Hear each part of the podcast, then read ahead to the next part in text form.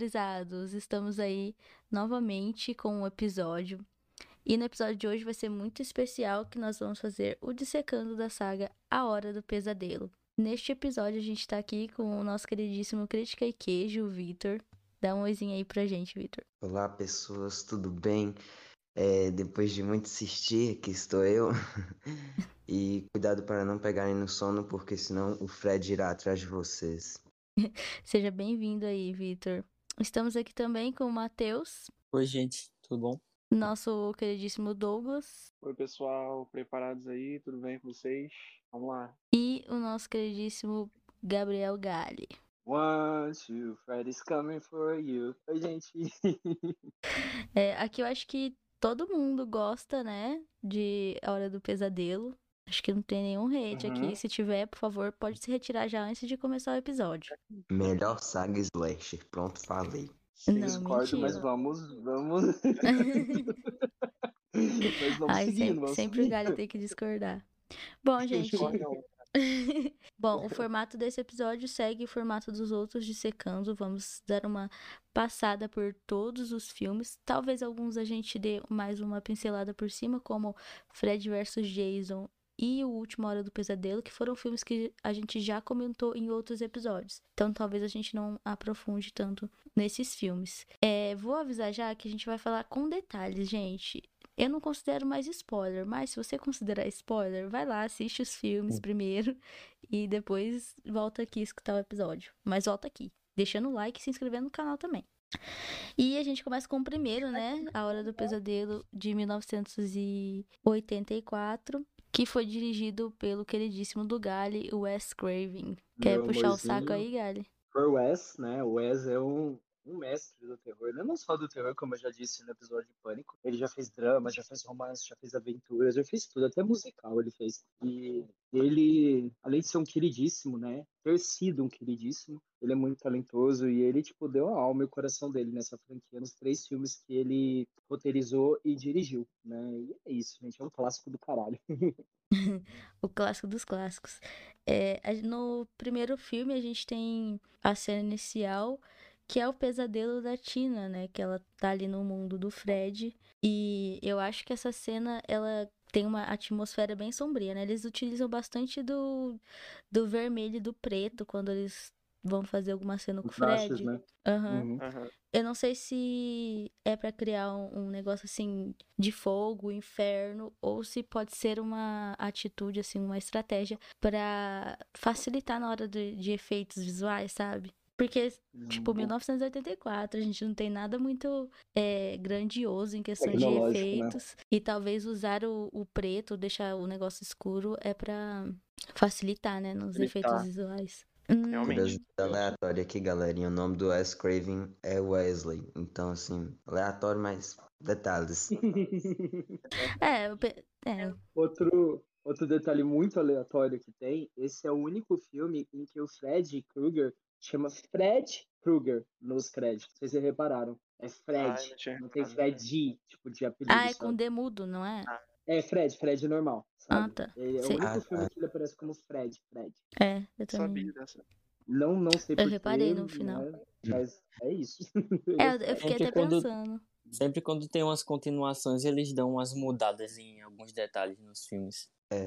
Sim. Sim, é verdade. Vamos, só, mas também só alguns, só alguns terrorzeiros, assim, detalhistas que reparam nesses detalhes, né, é. gente? Vamos combinar. Porque os, os outros não devem nem, nem ter reparado nisso. É que eu fui reassistir com olhos de águia mesmo, pra pegar todos os detalhes de novo, porque faz alguns anos que eu não, eu não reassisto a, a franquia completa, né, em si. Sim.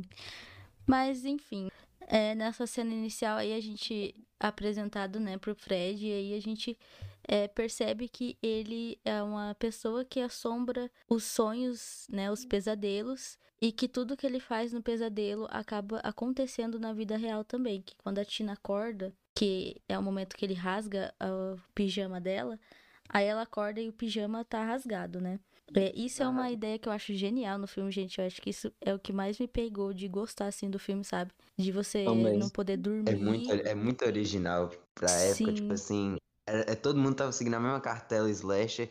E aí vem esse negócio do cara te atacar no sonho. Vocês não têm defesa quanto nessa situação. Você fica muito. Não tem o que fazer. É porque Sim. você tá Realmente. preso com o seu subconsciente, né? É muito, muito insano isso.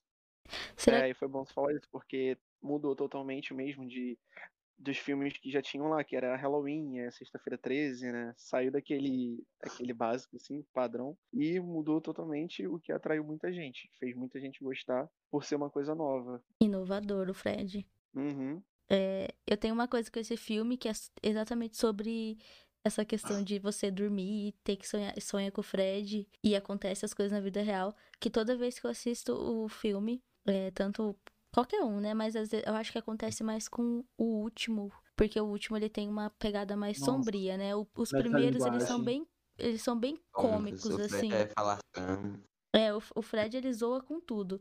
Mas toda vez que eu assisto o filme, eu sonho com o Fred. É batata, gente. Aí eu acho, acho que eu nunca sonhei, não. Mas não quero também, não. Não queira. É Não seria uma experiência tão boa. Seria não.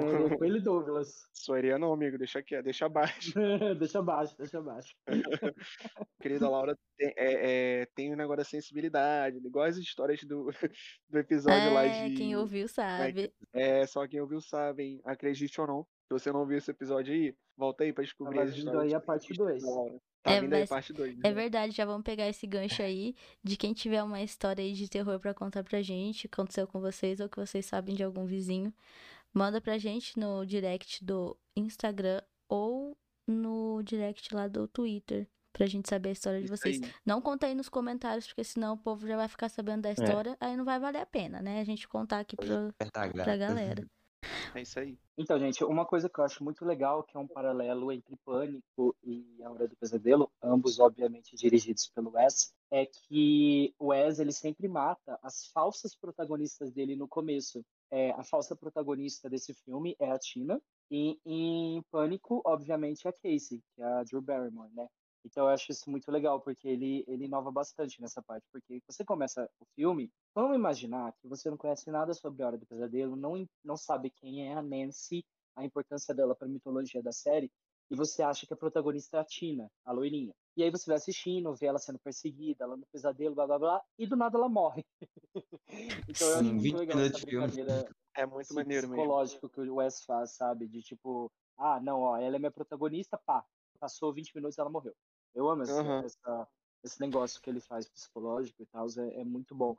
E É, pega muito tanto- bem, né? Pega, não fica forçado, pelo menos eu não É, acho. Sim. É porque daí ele mostra que ele não, não é apegado a, a muitos personagens, né? Tipo assim, o personagem tá ali, mas ele pode morrer a qualquer momento, sendo protagonista ou não. Tipo assim, sendo É, um dos... Tipo a Nancy, né? Pelo amor de Deus. Sim. Gente, E o que pega muito aqui no, no filme é a questão da vulnerabilidade da gente, né? do- dos personagens. Uhum. E, tipo, a gente meio que entra, né? Acaba entrando como se fosse. pensando como se fossem os personagens. Que é a vulnerabilidade de, tipo, não consigo fugir dele. Porque se a gente for pensar em, em- Jason, ou pensar no Michael, a gente até fala, ah, eu consigo fugir. É. Mas aí do Fred, gente, ó, entrou no sonho. tem que tá dormir. lascado. É isso. É que você Já não era. consegue ficar acordado pra sempre, né? Tipo, em algum momento é, você vai hora. dormir querendo ou não. Aham. um filme E que. aí, Essa, vai com Deus. É, um filme que, que brinca muito com isso e faz isso muito bem. Eu acho que essa questão de dormir, da, de lutar contra o sono para não ficar vulnerável ao Jason, ao Jason, pronto, já deu spoiler. Não ficar vulnerável ao Fred, é o Fred versus Jason. Não sei se vocês lembram, mas eles, tipo, um deles está numa clínica, eles tomam remédio para não dormir, Uhum. eles se injetam remédio um no outro, então, tipo assim, eles também. Se bem que é um filme que se passa muito mais atualmente, né? Que é literalmente o No remake também, né? De O remake eu 2010. não considero muito esse remake, mas É. isso, No remake. Não, mas o de 2010 ele também tem essa questão deles injetarem drogas neles Ah, mesmo sim, pra sim, eles sim. é, Uhum. não É dormirem. verdade. Que não Aí tem até um negócio que né? eles falam que tem tipo um stick que depois de um tempo, acho que é três dias sem dormir, seu cérebro dá tipo um stick, você dorme sem. Né? É, dorme acordado, né? É. Então, tipo, é, é, eu entendo bem esse negócio que o, que o Douglas e a Laura falaram, que gostam muito dessa vulnerabilidade, porque, tipo assim, você consegue se esconder dos assassinos padrões, tipo Jason, é, O Jason é só Lake. Ghostface. Oi? O Jason é só você não ir pra Crystal Lake, tá bom. Exatamente. Não, ou você não ir pra Nova York, ou pro espaço. É. Porque é. senão te pega, tá Droga, perdi meu argumento. então, tipo assim, esses assassinos que são, entre aspas, carne e osso, entre aspas mesmo, né? É, você ainda consegue se esconder, você faz assim, mas nos seus sonhos, cara, tipo, os, os, os perseguidos pelos outros assassinos de slasher conseguem dormir, conseguem seguir a vida. Agora, os residentes de Springwood, principalmente quem mora na, na Elm Street, tipo, estão todos fodidos. Inclusive, vou fazer outro paralelo com o Pânico, que eu não posso deixar de fazer, é que no novo Pânico, eles falam que a, na série inicial a Sarah fala que a Sidney mora onde? Elm Street, que é a rua da Nancy. Fizeram esse, essa homenagem ao Wes no, no novo Pânico. E é isso. E agora, se falar. ela não morreu pro Pânico, ela morre pro Fred. Exatamente. Se, se o Ghostface nunca conseguiu matar a Sidney, nunca vai conseguir, porque a Neve Campbell falou que não volta se a Sidney morrer, é, quem vai matar vai ser o Fred mesmo. É, o, o Fred mata arrumamos, a Sidney fácil. O Fred arrumamos mata. um modo de ter uma sequência pra Hora do Pesadelo. E conectar Exatamente, as duas franquias. Sidney. Pronto. O, off, no off, peraí. O Vitor, você assistiu Pânico? O novo não. Não? Não. Infelizmente. Não pode falar, não pode falar. Os spoilers. É, a gente vai ter que se segurar um pouquinho, né? Mas então, gente, é, tem a, o Gali comentou ali no início sobre a Tina, né, a falsa protagonista. E uma das coisas que eu queria comentar sobre ela também é que a cena da morte dela, para mim, foi muito boa. Nossa. Muito sangrenta. Muito é sangue para todo lado e ela sobe para cima e desce para baixo e rasga a barriga. Muito boa. Muito, muito, muito. É, e, e, inclusive, assim, que eu ia falar também dessa cena aí, é que a, a recriação da, dessa cena, né? Tipo, no remake, eu gostei bastante também, gente. Vocês gostaram? Hum, Aquela... Eu não gosto do remake, eu não vou lembrar. Né? Não gosto de nada daquele filme. não Ai, foi, foi, tipo...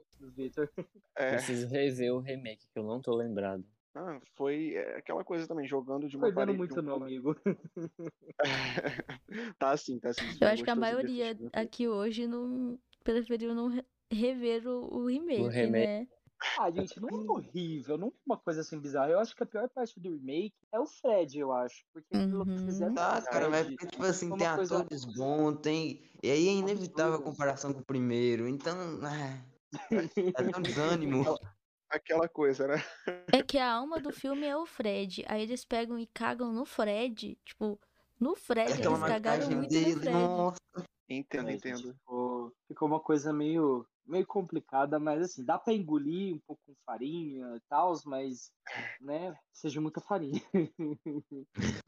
e, Gente, ah, é, vamos na... comentar de uma. Ah. Não, desculpa. Pode falar. Pode falar. Pode falar. é, vamos, vamos, comentar de umas cenas aqui que, é, além dessa aí, né, tem a, a, clássica, que é a da cena do, do, do banho da Nancy lá na banheira, né? Uhum. Todo mundo, ah, né? sim, muito, muito clássica. Essa aí é a maior de clássica todas, né? A mãozinha subindo. Sim, aquele suspense todo, assim a cena da Tina no, no body bag, que ela tá na aula e vê a Tina toda no, no, no plástico, assim, toda sangrenta, uhum. olhando para ela dentro da sala de aula, é muito boa também. É que, é, tipo assim, a hora do pesadelo, a maioria das cenas que tem o Fred, ou então que tem alguma morte de algum personagem, é icônico. Quase todas.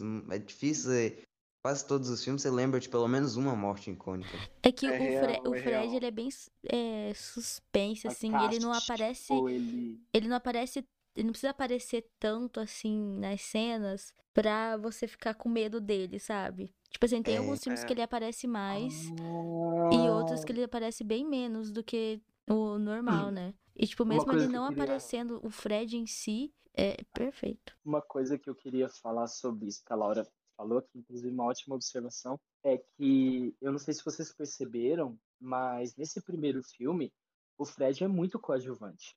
Uhum. Ele a importância é, dele é. na história é muito ok. Agora, nos próximos filmes, principalmente a partir do, do terceiro e tal, do quarto, que a história vai indo meio pro ralo, ele, ele tem um protagonismo muito maior do que, às vezes, em alguns filmes, até dos, prota dos protagonistas dos adolescentes e tal. Sim. Mas o primeiro filme, ele é só uma entidade misteriosa, que nem no sétimo filme. ele é uma entidade misteriosa que brinca, que mata, que não sei o que, não sei o que lá mas ele é coadjuvante. Ele não é protagonista e é um, da história. E é um baita coadjuvante, né, velho? Porque, tipo assim, você lembra. Nossa. Não, tipo o assim, Robert todas. Englund, ele fez o papel da vida dele, sabe? Nossa. Ele, tipo, Prova que ele não fez mais nada depois disso. É, ele faz um filme meio duvidoso de terror, mas o papel que lançou ele pro mundo realmente foi a Hora do Pesadelo, e, e eles estão perdendo muito tempo, porque o Robert Englund só fica cada dia mais velho, obviamente, e uhum. como que ele vai voltar para um remake, um reboot, uma série, alguma coisa? Não vai ter eu acho que ele não volta, amigo. Não, eu é. acho que nem, tem... nem se, se tiver agora. 70 anos já, gente. Então, eu acho que nem se tiver o... agora um filme ele volta. É, talvez só se usassem o visual do rosto dele junto com a máscara, mas o ator, ator né, assim. É, o ator acho que não volta não. Nem e é uma pena, porque, legal. gente, ele é a alma do filme. Ele Sim. é a alma. É. é muito triste isso. É. Mas muito eu, difícil eu uma... encontrar outro. Não, pode falar.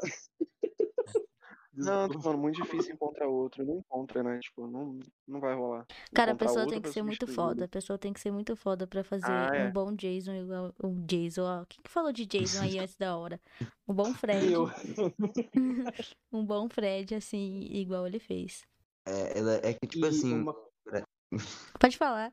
Desculpa, tô cortando todo mundo. Desculpa, vou ficar quieto. Eu ia falar, tipo assim, porque os outros assassinos não importa o ator. Fora, é, o, ah, o Jason, o Michael Myers. É, Ghostface importa mais pro final, mas tipo assim, a maioria não tem tanto. Ah, o ator é muito icônico. Agora é o Fred. Até mesmo uhum. o Pinhead com o Doug Bradley é, é, muito icônico, porque eles aparecem ali. Eles, é a alma dos filmes. A, o Fred Krueger e o Pinhead, para ser mais específico, esse ficou maior que os filmes. Porque tem gente que nunca viu Hora do Pesadelo, mas sabe quem é o Fred, entendeu? Uhum. É que os outros, é. tipo, o Michael Myers, o Jason, eles não têm falas, né? Eles só, tipo, o que dá medo neles é a expressão, a forma que ele, que ele olha. Então, tipo, o ator tem que ser bom nessas questões.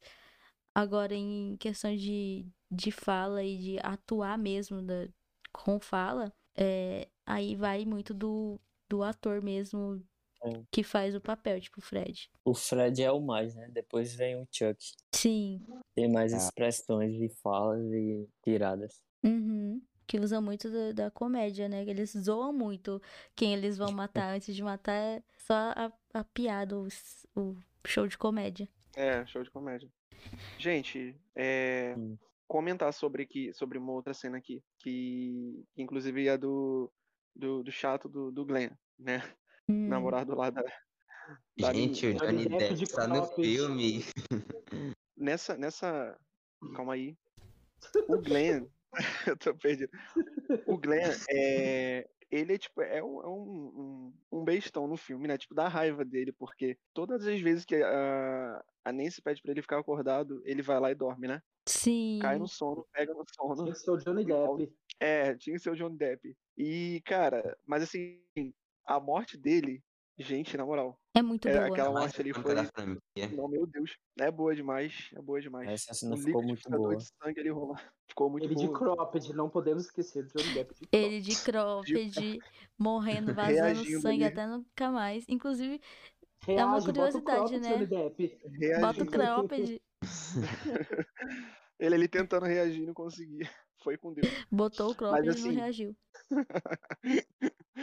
e, cara, aquele liquidificador de sangue ali que sobe ali, que, nossa, Putz, quantos baldes de sangue deve ter usado ali? Quantos baldes? É, uma coisa. uma coisa. Sim, uma coisa importante também é o fato da protagonista, né, gente? Que a gente não pode deixar de falar tanto assim dela. Né? É, dela, tipo, descobrir uma forma de acordar no sonho. Porque ela percebeu que tudo que o Fred faz no sonho acontece na vida real. Então, se ela queimasse o braço dela, ela poderia acordar. Porque toda vez que o Fred vai matar alguém, a pessoa acaba acordando, assim, né? Meio acordando e ficando no sonho. E naquela cena lá que o, o Gali tinha comentado da escola, que daí ela, a Nancy vai atrás do, do corpo da Tina, e daí ela já tá dormindo, mas a gente não percebe que tá dormindo. Ao mesmo tempo percebe.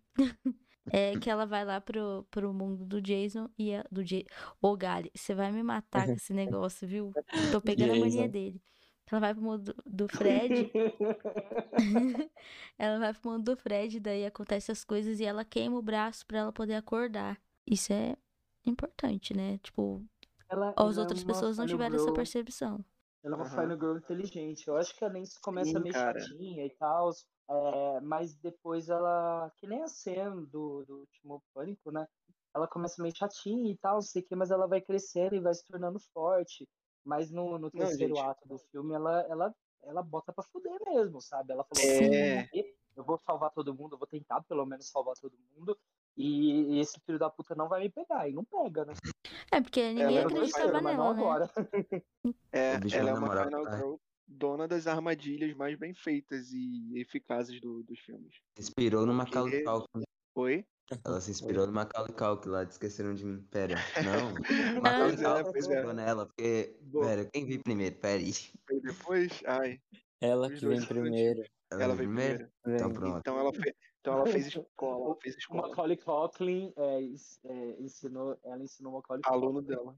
É. Não, ela. A Disney copiou na cara. Né, na cara dura. Falando do, do terceiro ato, né? A gente tem a Nancy tendo a brilhante ideia de trazer o Fred pro mundo pro mundo real. Ah, Isso é genial, né, gente? Ela a, armadilha toda que é como vocês falaram aí que ela fez e bota o negócio na porta para ele passar e, e soltar o negócio é, é brilhante. Sim. Uma coisa parecida é feita em vou dizer de novo para Laura ficar com, com ele na cabeça em Fred versus Jason. é uma coisa feita parecida pela protagonista chata do Fred versus Jason. Nesse fazendo sempre escola. Escola. Ô, sério, eu, eu, assim, eu não sei se já notou, mas eu, eu, gosto muito dessa franquia. Mas, tipo assim, eu acho, eu, Vitinho aqui, a Nancy, por mais que no terceiro filme ela vai morrer, a melhor Final Girl dos Slash. Eu já deixei claro que eu, eu falei que a Hora do Pesadelo é a melhor franquia, é a melhor Final Girl, o melhor assassino. Mas ela realmente é uma das. Não, não vou dizer que é a melhor, mas ela realmente é uma, uma das, das melhores, melhores, a mais claro. inteligente. Eu acho que a mais inteligente. Se você for pensar assim no contexto geral de inteligência, ela tem muito, porque os outros é uma coisa mais da é burrice. Tipo um senso, mais fácil um senso de, sobreviver, as outras elas tentam escapar e ela tá tentando enfrentar, né? Isso. É o diferencial dela, né? O Gali se é. mordendo é. pra falar da Sidney. Mas não é o episódio dela aqui agora, Gali. o episódio da Sidney já foi, não posso mais falar dela. é, uma cena que a gente não pode deixar passar, gente, é a cena do telefone, né? Que o Fred liga pra ela e a lingona saindo. Artura. Meu Deus, que agonia Você daquela cena, língua. Douglas? Você atenderia esse telefone? Eu... Como é que é? Você atenderia o telefone? Você atenderia esse telefone com a linguana do Jason? Do Jason. É, eu Jason. falo Jason toda hora. Calma, Jason, não é seu episódio. Pensando aqui, pensando aqui. Ah, atenderia, assim que eu sei. Baixo, deixa abaixo. Receberia a linguana do, do Fred. Gente, que cena feia, né? Essa cena é uma das e é mais é bizarras do né? que. Sim, mas essa cena é uma das mais bizarras que tem, que mostra a versatilidade do Fred, né? Que ele não, hum. não fica só no corpo normal dele queimado. Ele pode assumir outras formas, que isso acontece é, no terceiro filme, né? Que tem bastante disso. Que vamos falar. Sim, Sim, ele brinca muito. Ele tem mil formas diferentes do terceiro, que é um dos melhores, na verdade. Sim. Aí, fechando o, o primeiro filme, né? A gente pensa assim, nossa, se livrou a Nancy foi, é, foi mandou o Fred pra ficar com Deus, né? Mas os aí, amigos estão tudo vivos. Os amigos vivos, mó vibes, vamos passear de carro. Mas aí, quem está lá? Fredinho. quando ele... mamãe. Quando fecha, né, o capô do, boneco, carro. Nossa, o boneco entrando pela janela da. Nossa, Nossa senhora. Muito feio. Não, aquilo lá, Mano, meu Deus. Feio. Que Envelheceu muito, mas muito mal. Não, uhum. por Deus, o bonequinho passando. aí, ó. Uma coisa que o remake fez melhor. Essa cena aí o remake fez melhor. Ah, foi bem melhor. Aquela mãozona lá no espelho quebrando e trazendo a mulher. Agora essa daí, Essa daí fica com do, Deus, do cara. Mas acho genial o negócio do capô fechando e daí o, a cor né, do capô é, a, é a cor é da roupa dele. Legal. Caraca, isso aí sensacional. Bom, acho que podemos pular. É... Ah, pode falar. Rapidinho, fala umas curiosidadezinhas só aqui que eu anotei antes da gente fechar o primeiro rapidinho. É, então, gente, tem umas curiosidades aqui legais sobre esse primeiro filme, que é um dos maiores clássicos do horror, né, e tal, dos anos 80 e eterno, né? É, esse filme foi o primeiro filme do Johnny Depp no cinema. Eu sei que hoje em dia ele é um bosta, escroto e tal, mas na época ele não era. então a gente pode falar do Johnny Depp do passado. É, o filme que a Nancy assiste para ficar acordada é Evil Dead, do, que é a morte do demônio. Alô, Marcele. Alô, Marcele, Alô, da, direto da cadeia, tá ouvindo a gente, né? o livro que ela tem lá na cadeia, que ela contrabandeou um celular pra escutar a gente. Enfim, é, é, esse filme, Rodade Decimal, né? Tanto o original quanto o remake. E mais de 500 galões de sangue falsos foram usados durante a, as filmagens desse filme. Né? Então tem principalmente na cena 400 Tina, deve ser só do, do Glenn. Do Glenn. É. Exatamente. Nossa, o menino sofreu, hein? E, gente, esse filme, ele, ele poderia ser, hoje em dia, vamos dizer, um filme da Blumhouse, que o orçamento dele foi de 1,8 milhões. Ele não custou uhum. nada. Tudo bem que e gerou 25 época, milhões. Exatamente, falou tudo, Vitor. em breve a gente tipo lança assim, assim também, a gente ganha essa grana também, porque né? a gente vai pegar o, os lucros do podcast, são no momento um centavo até agora. e vamos usar esse. Na verdade, não é nem um centavo, é negativo, porque a gente gasta com podcast, mas tudo bem. E vamos tá fazer tá um filme tá para vocês de baixo orçamento. É, um, um filme Cine... nível é, é, Aqui é independente, gente. Cinema independente aqui. A Laura vai ser nossa editora, ela Quem? vai criar as artes, vai editar o filme e tal, e eu vou protagonizar. Eu já tenho todo um roteiro de um filme, tá? Ai, já Olha tenho. aí, fechou, gente. A tá roteirista tá também. Matheus Carvalho vai ser o diretor. Eu ajudo a roteirizar também. Vem aí. É, é. Assim, vai vir o filme do Pode Horrorizar em 2023 nos maiores cinemas aí do Brasil. No, no, é no o, o Gary já mostrou o poder de atuação dele, né, Gary? Exatamente, minha atuação é de centavos. Eu vou repetir minha atuação de centavos, imitando a Diana Ortega. E é isso, gente. Querendo o, o filme do Tem aí a premiação lógica. Agora, vamos falando de filme, vamos falar do filme mais gay do terror, que é Hora do Pesadelo 2. Então, né, vamos lá, vamos lá, real. O, o filme dos Tem gays. O filme dos é, gays. É, faz um filme pros gays, pros gays. Bom, partimos para a Hora do Pesadelo 2. Esse filme, esse filme eu acho que ele traz um ar mais de psicológico, sabe? Ele, uhum. ele trabalha muito com a, a psicologia do, dos personagens, né? Os psicólogos dos personagens. Ele tenta, inclusive, usar o Jesse. É Jesse, né? O nome do menino. Jesse. É, Jesse. É, tortura ele toda hora. Tortura ele toda hora. Ele usa o Jesse pra matar por ele. Ao invés dele, tipo, aparecer mesmo, ele usa o Jesse pra matar por ele. Mas também a hora que ele vai matar, ele encarna ali no, no Jesse, é. né? Esse, esse filme é sem sentido, vamos ser sinceros. Esse negócio do Fred querer trocar de corpo com o Jesse não tem sentido nenhum. Não. Mas muito sabe que eu, né? eu adoro a cena da piscina, gente. A cena da piscina é muito boa. Ah, eu, Cara, eu, eu, eu, eu acho engraçada também. Eu não sei dizer dessa cena. Mundo, né, Isso, que daí é. vai uma pessoa vai assim bem na direção mundo, dele, enfia a garrona na barriga. Eu ah. adoro a cena da piscina, é uma das melhores pra mim cena também. Uma cena que eu acho bizarra, uma cena que eu acho muito bizarra nesse filme. Gente, o filme já começa bizarro com a cena de abertura do ônibus. Sim. aquela cena. Fica aquele é. pesadelo. É. Mas aquela, ce aquela cena de abertura é tipo o final, não é? É, é, é vai tipo, pro final. É tipo continuação, continuação não, conexão. É, uma conexão com o final. É, e, o, e o Jazz, e, e, eles falam que esse filme, gente, ele é uma metáfora para o descobrimento da homossexualidade do Jazz, etc. E tal. Sim. E até faz sentido, mas é muito doido. Não, fa faz sentido, só que é mal feito, esse é o problema. É, é, ele é um filme desconexo, na minha opinião, ele é um filme desconexo da mitologia da Hora do Pesadelo. É, tipo nesse assim, filme a gente não tem a Nancy, né?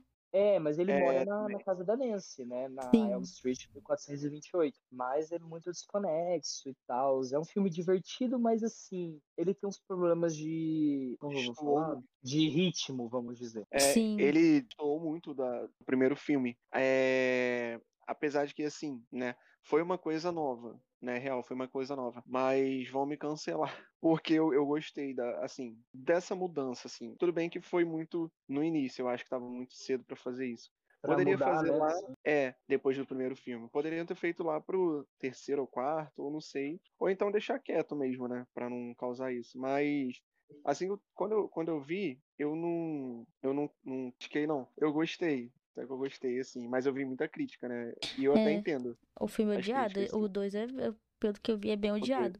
E eu também, Douglas, eu até gosto dele, não acho assim horrível não, mas é porque eu acho que não, a cena é um da piscina salvou pra mim. Ele não é um crime, só que tipo assim. Ah, é que tipo assim, ele é uma sequência direta do 1.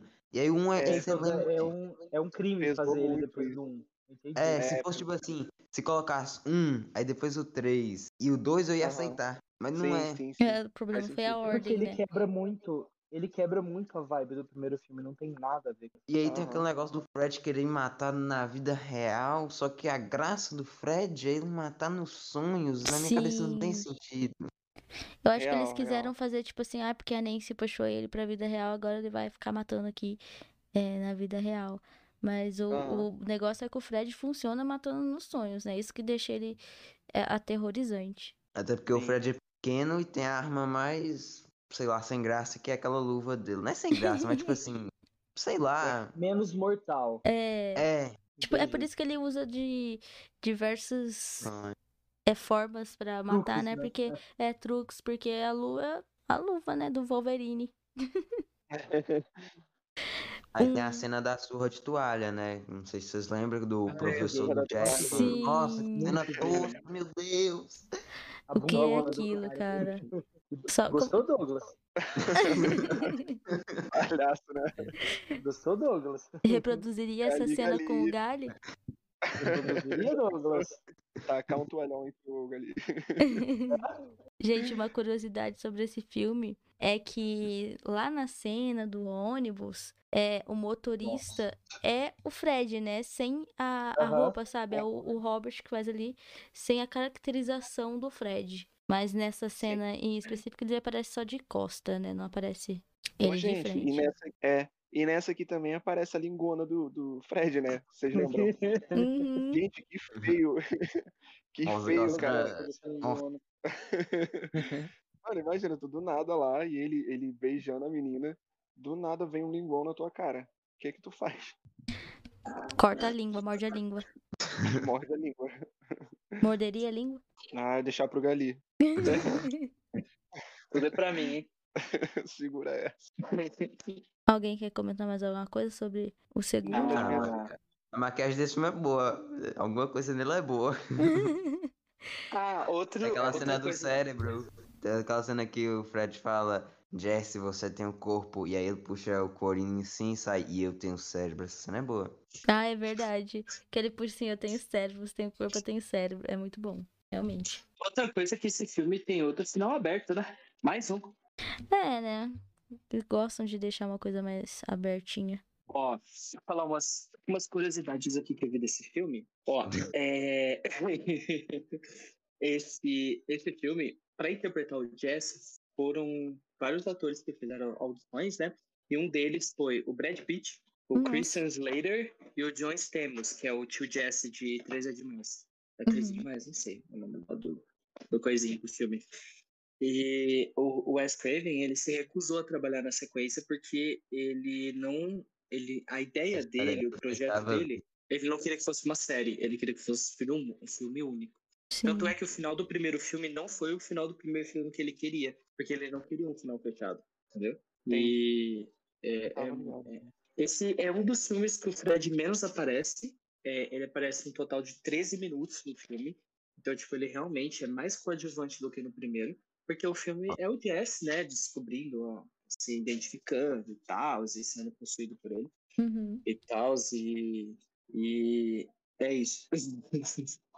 E ele e faturou mais que o primeiro filme, por incrível que pareça. Ele fez 5 milhões a mais. Nossa, como? Ele fez 30 milhões e o primeiro 25. Hum, ele foi um fracasso, assim, nas críticas, né? Só. É. Sim. Críticas muito...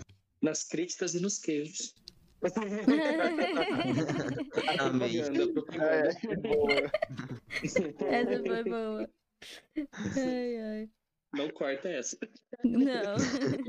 Bom, gente, Nossa, esse é foda. vamos partir, né, pro é foda. terceiro filme, né? A gente falou Nossa, bem pouco desse Sonhos. segundo filme, porque ele não merece. Mas a gente parte agora pro terceiro filme, que eu acho É esse filme muito sensacional. doido e é muito bom, porque é o filme que o Icônico. Fred assume várias formas diferentes pra matar as pessoas, né? Ele se torna um pouco mais criativo, ele abusa mais da criatividade dele. E, e tem um elenco mais desse carismático. É, é bem legal. E as é muito mortes desse filme aqui são, são 10 de 10, hein? As mortes E são. as cenas, né, são melhores também. Sim. Muito, muito. O Fred aqui, Muito todas as mortes É ele umas- aparece e zoa. Sim, ele sempre dá uma, uma zoada, principalmente na morte da, daquela menina que queria ser atriz. Da televisão. É Nossa, muito bom. Chegou a sua Prime, hora. prime time, bitch. É, ela fala. Não, essa frase que ele fala assim. Meu Deus do céu. Traduz aí pra galera, Gali, a, a frase que você falou em inglês. é, Bem-vindos a, a- a- Como que fala, Horário gente? Horário Horário nobre. Horário nobre. vadia. É, E taca lá na TV. É muito boa essa, taca essa morte. Sim. No Mais uma terceiro vez, as maquiagens sensacionais. Sim. É, O, o trabalho de, de caracterização é, nesses filmes são muito bons, né? Excluindo o último. Gente, ó. Aqui tem aquela primeira morte, né? Que é a morte do Philip. Philip Da né, é, marionete. quando, é, da marionete, quando ele fica enorme. Gente, ó, vou comentar uma, uma fobia aqui que eu, que eu tenho. Nossa, falando isso aqui no podcast, todo mundo vai saber. Mas não sei se vocês conhecem, é megalofobia. Eu tenho um pouco dessa praga. Sabe? É o de buracos? Não, esse aí é megalofobia tipo, Tripofobia. obje... é tripofobia é o dos buracos. Megalofobia de objetos muito grandes, tipo, qualquer coisa muito, Ah. muito grande, sabe? Ah, Você muito. Tá? É um, é um, um troço, eu não sei explicar, igual a fobia, né? Um medo irracional. Então, eu não sei explicar essa merda, eu só sei que eu tenho. Um Então essa pouco, não é- cena foi não muito aterrorizante pra você. Nessa cena dá um incômodo, eu confesso que dá um incômodo. Ver a carona dele assim, tipo, enorme, e ele andando. E no Cara, contexto geral, essa cena dá um incômodo, né? Que vê as artérias, as veias do cara, tipo assim, pra fora, dá. Ele usando de é, em detalhe pra galera, né? Ele usando as veias pra fazer ele de marionete. É, perfeito, gente. É Na minha genial essa opinião, ideia. essa é a pior morte do filme. Sim, imagina você tirou todas as suas veias, gente, tá andando ali com você e faz você se jogar. Uma coisa que é genial também do Fred, ele fazer com que as pessoas, é, com que pareça que as pessoas se mataram, né? É, parece que é suicídio. Deixa meio que a culpa pras pessoas, né? Sim. É. É, nesse filme, pra quem não sabe, ele se passa no. É hospício ou é um hospital para É, Só é um hospital psiquiátrico. Hospital É, psiquiátrico, quase um é. hospício, galera. É. É, e a gente também tem a volta da Nancy, né? Nesse filme. Que eu não sei, no filme não fala, né? Do que, que ela é estudante. Eu sei Ela que é ela psicóloga. é psicóloga. Acho que é coisa dos Sonhos. né? É alguma É, coisa acho- nessa área especialista em sonhos, olha só, né? E uma coisa que todos ali têm em comum, todos que estão ali, é o fato deles terem sonhos, né? Com o Fred. Com Freddy. Ahn, E o lance do poder, né? Já, já pode isso, comentar pode também. comentar que cada um tem uma habilidade ali no, no filme. sonhos. Então Ah, isso tem sobreviventes mais, mais fortes e mais imbatíveis, né? Então é, é, é um dos motivos deles serem muito carismáticos também, porque cada um tem um, um poder, tanto é que eles voltam pro próximo filme depois. Aí é um fracasso, mas é, enfim. No terceiro é muito legal, sabe? Porque você acaba torcendo muito por esses personagens, você sofre quando eles morrem. Porque cada um tem, tem o personagem é, surdo-mudo, tem o personagem cadeirante, tem, graças a Deus, tivemos mais uma inclusão, personagem preto. Então, tipo, tem vários personagens diferentões, assim, que você torce e fala, nossa, é um elenco diferente, um elenco diverso. O, o surdo mudo apaixonado na, na enfermeira, né? É, Que daí nossa, tem, inclusive tem a cena que ele que eles estão se pegando e na verdade a enfermeira é o Fred. É o Fred. E daí ele amarra o menino na cama e as os outros precisam salvar ele. É aquela que ele morre onde embaixo tem tipo um monte de. tem, tem muito fogo. Isso, que é tipo um Ah, inferno. tá. Bem boa, bem boa. É, nesse filme também tem a freira, né, que é a Amanda Kruger, Sim. Mãe do Fred. que é a mãe do Vulgo Fred. mãe do Vulgo mãe do Fred. Pra quem não sabe. E tem uma das, uma das maiores falas da, da saga, que é Filho bastardo de uma centena de tarados. Essa frase pra mim é muito boa. É Sim. verdade. Eu sei, eu lembro, eu lembro dessa parte. Muito, muito boa. Gente, esse filme, ele é, ele é todo, todo bom. O, a atriz principal, né, nesse filme, além da Nancy, é a, a Patrícia Kristen, né? Que, A Kristen. Patrícia Arquette, que é a irmã do David Arquette, que é o nosso Dewey, nosso querido Dewey. Temos o retorno do Wes Craven como diretor e roteirista do filme. É, a junção da Kristen, eu não sei o que vocês acharam, mas eu achei que a, a junção da Kristen e da Nancy foi muito boa. Sim. Tipo, elas combinaram, sabe? Foi, foram a junção de duas Final Girls, tipo, muito, muito legal, sabe? Diferente de Pânico 5. Silêncio. Eu não vou aceitar críticas, eu já disse. Eu sou um dos fãs tóxicos do filme. Não vai aceitar crítica, só queijos ele. Não vou aceitar crítica. Eu sou o Rich, eu não aceito críticas à minha saga. Mas, As piadas, os caras não aguentam. Assu- assumiram o, o- o humor do, do Fred aqui nesse, nesse episódio.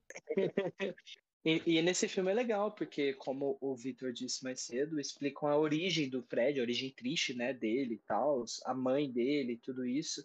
E é um filme que se aprofunda muito, tem um elenco muito bom de assistir, muito, muito coeso. Muito... Eu amo esse filme, é sensacional. Meu fone caiu no chão, gente, desculpa. E é isso. O fone tá podre, esse fone aí. É, não, tá difícil. Eu tô Ah, me virando com dois fones diferentes e tá um caos. Eu odeio isso. As minhas gatas desapareceram, gente, com meu fone. Eu acho que elas comeram ou levaram lá pra casinha delas. Eu não sei o que aconteceu.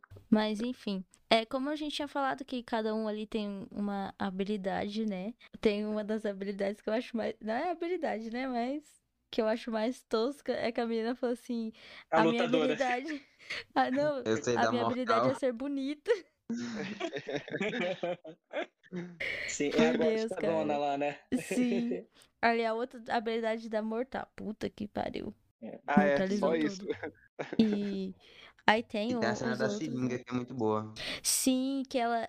Todos ali têm um, um problema, né? Além do. Tipo um vício. É tipo um vício além, além de sonharem com o Fred. É, e a menina. É a menina que é bonita, né? Que morre com a seringa. É, eu acho que é. É ela. Eu bonita é a aspas, né? É ela mesma. Que ela tem o, vício com drogas. E aí o Fred transforma as garras dele em várias seringas com, É, com seringas. drogas. Aí e, é ela muito boa morre, essa cena. e ela morre de overdose. Overdose. Chapa. Eu não aguento, Overdose do o- Fred. eu não aguento os buraquinhos no braço dela piscando. Aí nojento. É bem criativo, cara. Sim, ele Não, se, sempre se reinventa, né? aflição. Ah, E Inclusive, ele começa, e a partir desse filme, ele começa a ficar mais engraçado, mais irônico. Ele começa a virar o Fred que a gente conhece hoje em Verdade. dia, sabe? É. Uhum. Verdade. É a- Eu- uma das formas que também dele que também é boa e não boa assim, né? Mas é aquelas uma- das cenas assim mais iniciais que ele vira tipo uma cobra com uma cabeça gigante É muito ruim. e ele vai Isso é- engolindo a isso é. Kristen. Muito ruim. Misericórdia. E aí, é nessa cena, né, que a gente descobre que a, a Kristen consegue é, as puxar as outras pessoas pro, pro sonho dela. Ela puxa Aham. a Nancy. Sei, que é muito bom, inclusive, essa parte. Sim. É, esse filme foi a, a estreia da Patrícia Arquette no cinema também. Eu achei assim, bem sur... fiquei bem surpreso quando eu soube disso, porque ela já atua já botando pra fuder, sabe? É, é bem Uhum. legal o jeito que ela incorpora a Chris, é muito melhor que a Tuesday Night no, no quarto filme. E é, é, é muito, muito, muito, muito bom, sabe? E o Robert Englund, ele escreveu uma versão do roteiro para esse filme, mas não foi utilizada. Então eu fico imaginando, gente, por que será que o Robert Englund quis roteirizar esse filme? Ele surtou, né? Mas ele quis roteirizar esse filme. Ele fez, apresentou para os estúdios, né, para New Line, uma versão desse- do roteiro desse filme, mas eles não, não usaram nada da, das ideias dele. E o orçamento também aumentou. Agora o orçamento foi desse filme de 5 milhões. Então os estúdios, obviamente, viram que é uma franquia em crescimento, que teve sucesso e tal, e aumentou o orçamento dele, então agora é de 5 milhões. E durante as filmagens do filme, uma das garras do Fred foi roubada. E foi, Meu foi encontrada só no, no, na, nas gravações de Evil Dead 2. Ela aparece, inclusive, é, enfeitando uma das paredes do filme. Depois que vocês foram rever o, o Evil Dead 2, vocês reparem nessa cena. Muito bom. Ah, que maneiro. Details. Details. É, mas ainda falando do A Hora do Pesadelo 2, a gente é, tem aquela questão de que a mãe dele fala pra- que precisava pegar o- os ossos dele lá e jogar água benta, né? Pra ele, Sim. pra ele Consagrado morrer. e tal. Vai pro Cara. inferno, cara, vai pro inferno. Vai Tacando de água reto. benta. Vai de reto. E aquela cena do, do esqueleto, cara? Que ceninha. Meu Deus, a Feinha. luta do Ah, esqueleto. Gente, Aquilo ali dá pra relevar porque. Filme é o quê? 87? 86? Não sei. 87. É. Pois é. Dá, dá pra aceitar, dá pra aceitar. Dá pra aceitar. Só que foi passa um pano, passa um pano. engraçado. Faça um paninho, faça um paninho. engraçado. É, foi muito engraçado. Esse esqueletão lá do nada dando. Eu ri na hora, eu fiquei assim, gente. E nesse filme, Nossa. infelizmente, né, temos a morte triste, da Nancy. Olha, o Ah, foi foi corajoso, hein? Foi Matou de muito novo corajoso. a protagonista. Ai, De Não, novo e matou, matou- a protagonista, cara. Matou a protagonista, né? Tipo, matou a Nancy, cara. Ele falou The assim, best. mata essa vagabunda, Ele matou, matou a Sidney, tipo, né? sabe? Matou É. o pai dela também, né? O John. Matou É. ela. Sim. Nossa, foi. O pai da Nancy, entre aspas, também mata a Nancy. Entre aspas, né? Que depois nós É, entre as... Sim, sim, sim. Exatamente. Mas é, é uma sequência muito corajosa e muito coesa, com muita coesão, aclamação e sucesso. Eu amo demais esse filme. Muito bom mesmo. Muito bom, Um- muito bom. uma coisa que eu acho que talvez seja um pouco falha é porque, tipo assim, a, a saga da Hora do Pesadelo tem muitos filmes. E eu acho que. Não sei se na época funcionava tanto, né? Essa questão de você lançar. Todo ano lança um filme. Aí lança um, dois, três, quatro. Aham. Eu acho que Eu tem que também, ter um é. espaço maior entre um Saturou filme e outro. Oi? Com certeza. Saturou muito. Sim, satura muito o filme. demais. Talvez seja por isso que até hoje eles, tipo, ai, não, não vamos fazer outro, sabe? Mas Ah, precisa mas fazer um pra eu acho que um até revival. hoje tem isso, sabe? Até hoje tem isso. Os Jogos Mortais faz isso, Invocaverso faz. Ah, a mas eu acho que não funciona, isso. não funciona, tipo assim, muito bem, sabe? Satura demais. Tipo assim, você pode fazer. A, a Marvel faz isso porque são, tipo, histórias diferentes, mas mesmo assim, é. Dá um tempo maior, sabe? Tem. Sim. É, sei lá. Eu, Eu também acho que sature bastante, gente. Eles tinham que. Igual a questão da invocação do mal, que a gente falou né, lá no episódio também. Tipo, tá no terceiro, sendo que assim, se não tem história, não precisa continuar. E... Não fala de invocação do mal. Não, é Não, tipo o terceiro, gosta. né? Pô, tem que dar aquela Não crítica. fala mal. Não, Não primeiro e fala segundo mal. não. Agora, Terceiro ali é você ótimo. falou, você falou mal de é. Midsommar, ali você quer entrar nessa Mano, discussão. Invocação do Mal 3 é melhor que Midsommar. Tchau. Não dá pra Final. comparar. Não dá pra comparar. Tchau. São Não vou nem falar mais nada, diferentes. gente. Acabou o episódio. Now the world of episódio. Tá... uma Não. Não, mas é. Vou chamar a Marcele, Marcele que vai criticar o, o Invocação. Oi, Marcele. Direto da prisão feminina de. Ela tá junto com a. Como que ela chama? Doida lá? A Elisa Samu. Elisa Samuel morreu, meu Deus, não. A. Marcele tá com aquela do, do Como que ela Maligno chama? A Suzane Elisa Natsuga lá. Zane. Matsunaga. A Suzane von Richthofen, ela tá junto com essas bandidas. Tocas pesadas. Só que as pesadonas, que nem ela, que matou os pais e manteve eles no cativeiro no porão da casa dela. Matou e deixou no cativeiro é muito bom. Putz. Matou e deixou lá os corpos em decomposição. Deixou o corpo com Deus. Bom, gente, mas vamos voltar ao- aos filmes. É, Nesse terceiro filme também, além da Nancy morrer, teoricamente o Fred também morre, né? Que eles conseguem lá fazer as, as coisas. Que quem sobrevive no terceiro filme lá é o Kincaid, né? O Joey e a, Alice. Não, a, a Kristen. Kristen. É. Kristen. A Alice é no, É no a quarto próxima. filme. No, no próximo filme que vamos entrar agora, que esse filme é meio. Detalhe rápido aqui, até no lançamento do terceiro filme, essa era a maior bilheteria da saga, 45 milhões, 15 a mais que o último filme. Detalhes. Hitou, hitou. merece, merece muito. É, acho que é o- um dos favoritos da maioria de quem gosta, né? Da, da saga. Bom, aí entramos no, no quarto filme, que é um. Não sei o que que rolou, né? Nesse, nesse Decaiu, hein? Decaiu de Eu uma não coloquei quase forma. nada nesse filme. Eu não notei quase nada. Não, vamos só comentar algumas coisas que é sobre como o Fred volta, gente, por favor. Que o Kincaid tem o sonho, que inclusive ele tem No- um cachorro chamado. Velho. É, no Ferro Velho tem um cachorro chamado Jason, olha só. Jason ali encarnado. E o cachorro dele faz xixi de fogo. E este fogo faz com que o Fred ressurja. Ele ressuscite com com o xixi de cachorro. ressuscitou com o xixi de fogo do cachorro, cara. Aí o cachorro mija, olha pro, pro osso do Jason lá todo reconstruindo e mete o pé, deixa lá o Kincaid que se, se foda. Na moral, isso é ruim, isso é muito ruim. Muito ruim, não tem. Nossa, meu Deus, cara, às vezes não tem como Não, defender. Não, vou- ó, esse quarto filme, ele abraça a trecheira. Ele vira tipo o Evil Dead. É, é isso que é isso que eu fiquei incomodado um pouco revendo a saga e tal essa essa semana. É que a partir desse filme, é, eles trocam o suspense e o terror pela comédia. É. Aham. Total. E aí, Ou tipo, você abraça gente, isso e gosta, ou você vai achar muito ruim e vai Ah, não odiar o abracei filme. muito, não. eu abracei bem menos do que eu achei que eu ia abraçar. Eu não abracei, não. É meio que. é, causa aquela coisa de tipo, igual do 1 e o 2. O 2 destoou muito do 1, e aí o 3 foi bem bom, e o 4 destoou de novo do 3, que já tava subindo, levantando o filme de novo, né? Acho que dá pra comparar um pouquinho assim. Dá. Subiu pro 16 andar e caiu pro primeiro. Gente, queda brusca. Ah, não é tão, tão ruim, mas ele é porque o terceiro é tão sensacional que aí o quarto tinha que ser pelo menos tão bom conta, e aí não é, né?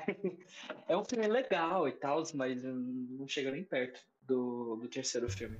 E tem negócio das habilidades, né? Que cada um que, que morre, a habilidade passa pra Alice, pra Alice.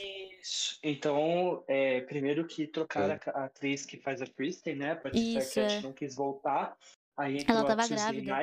É, ela tava grávida. Na verdade, tem uma controvérsia em relação a isso. Porque fazendo a cronologia da gravidez dela, ela estaria com algumas semanas quando o filme começou a gravar. Então eu acho que foi Mas paia talvez. a- mas, Arquette. mas acho que não, porque é, principalmente nas primeiras semanas de gravidez é as semanas que você mais tem que ter cuidado. E se você vai fazer um filme como A Hora do Pesadelo, eu acho que realmente não era muito bom ela ter feito. Eu não. Ela ainda eu não escapou de uma bomba, né? Uma Então, bomba. Hum, só, só bem. lucro. Eu não gostei muito da, da Tuesday Night, que é a atriz que faz a nova Kristen, né? Ainda bem que ela morreu no meio, então tá tudo de boa. É, inclusive, eu não sei se eu vou adiantar essa curiosidade. Eu vou adiantar essa curiosidade.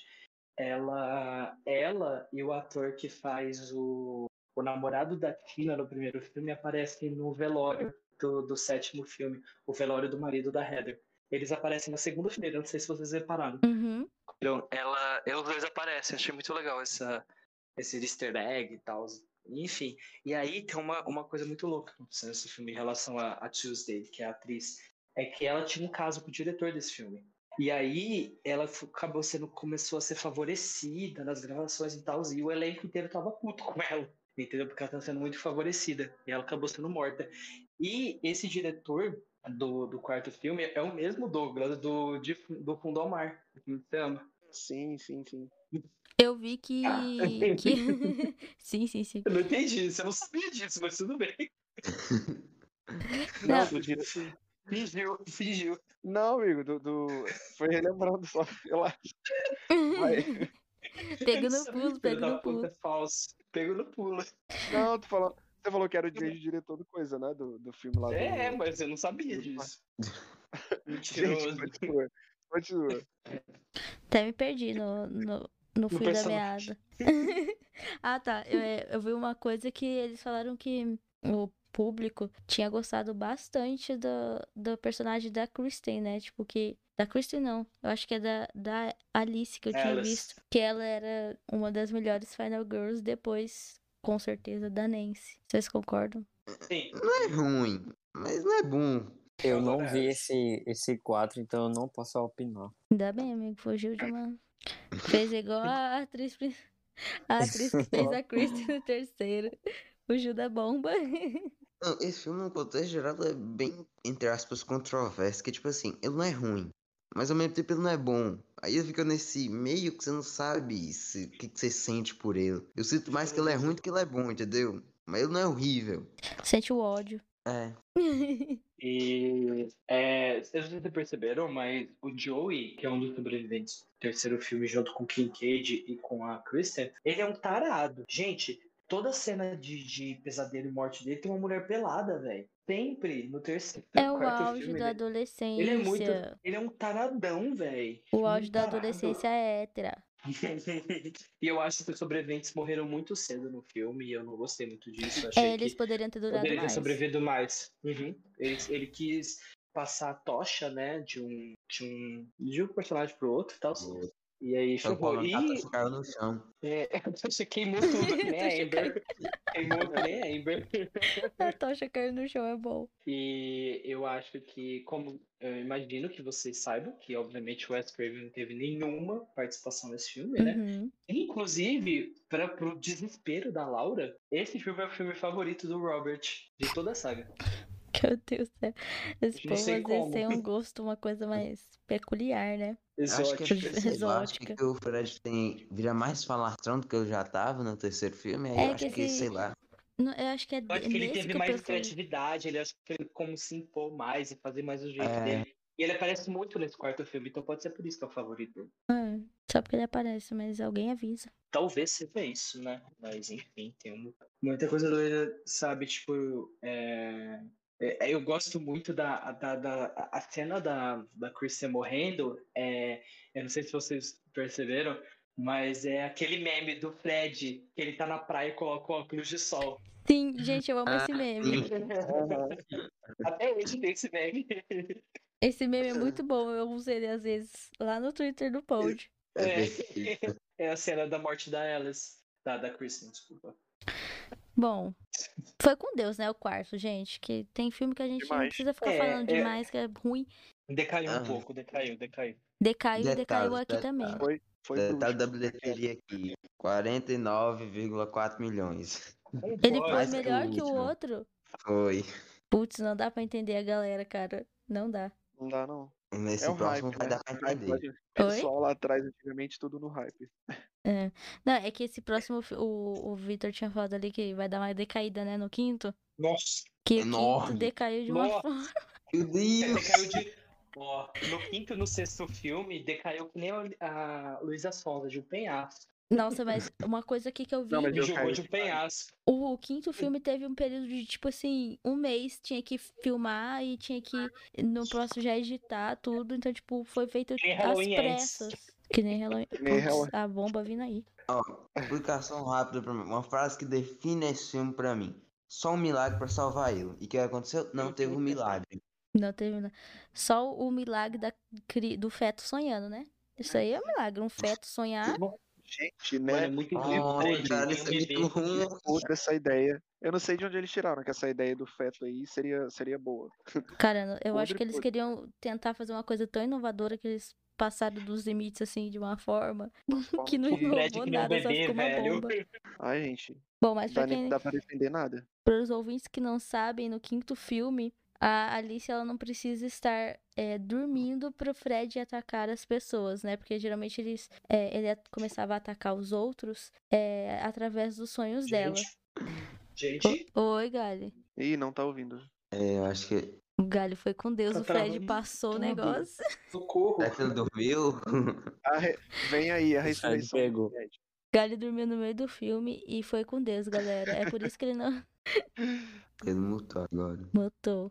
Será que eu continuo Gente, é falando? que vai ter que salvar a Gali agora? Alguém salva o Gali, corre lá. Eu não vou porque eu não sou Final Girl. Vai lá, ô Laura, você tem que substituir a, a Nancy agora. Substituir toda. Bom, enquanto o Gali não volta, eu vou continuando aqui falando sobre, dando uma explicada sobre o filme. Mas é que neste quinto filme, a Alice não precisa, né, sonhar para pro Fred atacar através dela, né? Porque ele usa o bebê dela, o feto que ainda não nasceu, que tá ali nas semanas ainda. Ele usa o sonho de, do feto, né? Não sei onde eles viram que Não. feto sonha, cara. Não sei como. Não tem como, cara. É podre. É muito podre. Mas. Meu Deus, não tem nem o que falar de tão podre que é, mas. Não tem. E o pior, o pior, um detalhe, as mortes nesse filme é ruim. Tem um Super Fred. Vocês É, lembram o, dessa o cena? Fred se Meu torna um, um super-herói, né? Até cheiro de Ah. cozinha ele vira. Horrível. Ah, ah, não, mas essa cena aí da, da cozinha é boa. Super Fred, gente. Não, Eu o- o eu essa quieto. cena, eu acho que é a pior da franquia, né? Eu acho que é. É, se não for a pior, é- tá ali Chegou. no, no ranking das piores. Nossa, Sim. cara, é horrível, horrível. Sério. E aí tem um negócio que, ah, não podia mostrar muito sangue porque ia dar. Ah, como é que é o nome? É, Ah, tinha- ia dar, tipo, mais 18, não é? É, Eles, e queriam, aí eles queriam eles diminuir o sangue pra ter um, uma censura é, menor. Não, e aí tem essa cena que é deplorável. E Ah, é nessa, ce- é, neste filme é o outro filme que o Robert ele aparece sem a maquiagem do Jason, né? Ele aparece De no, jeito.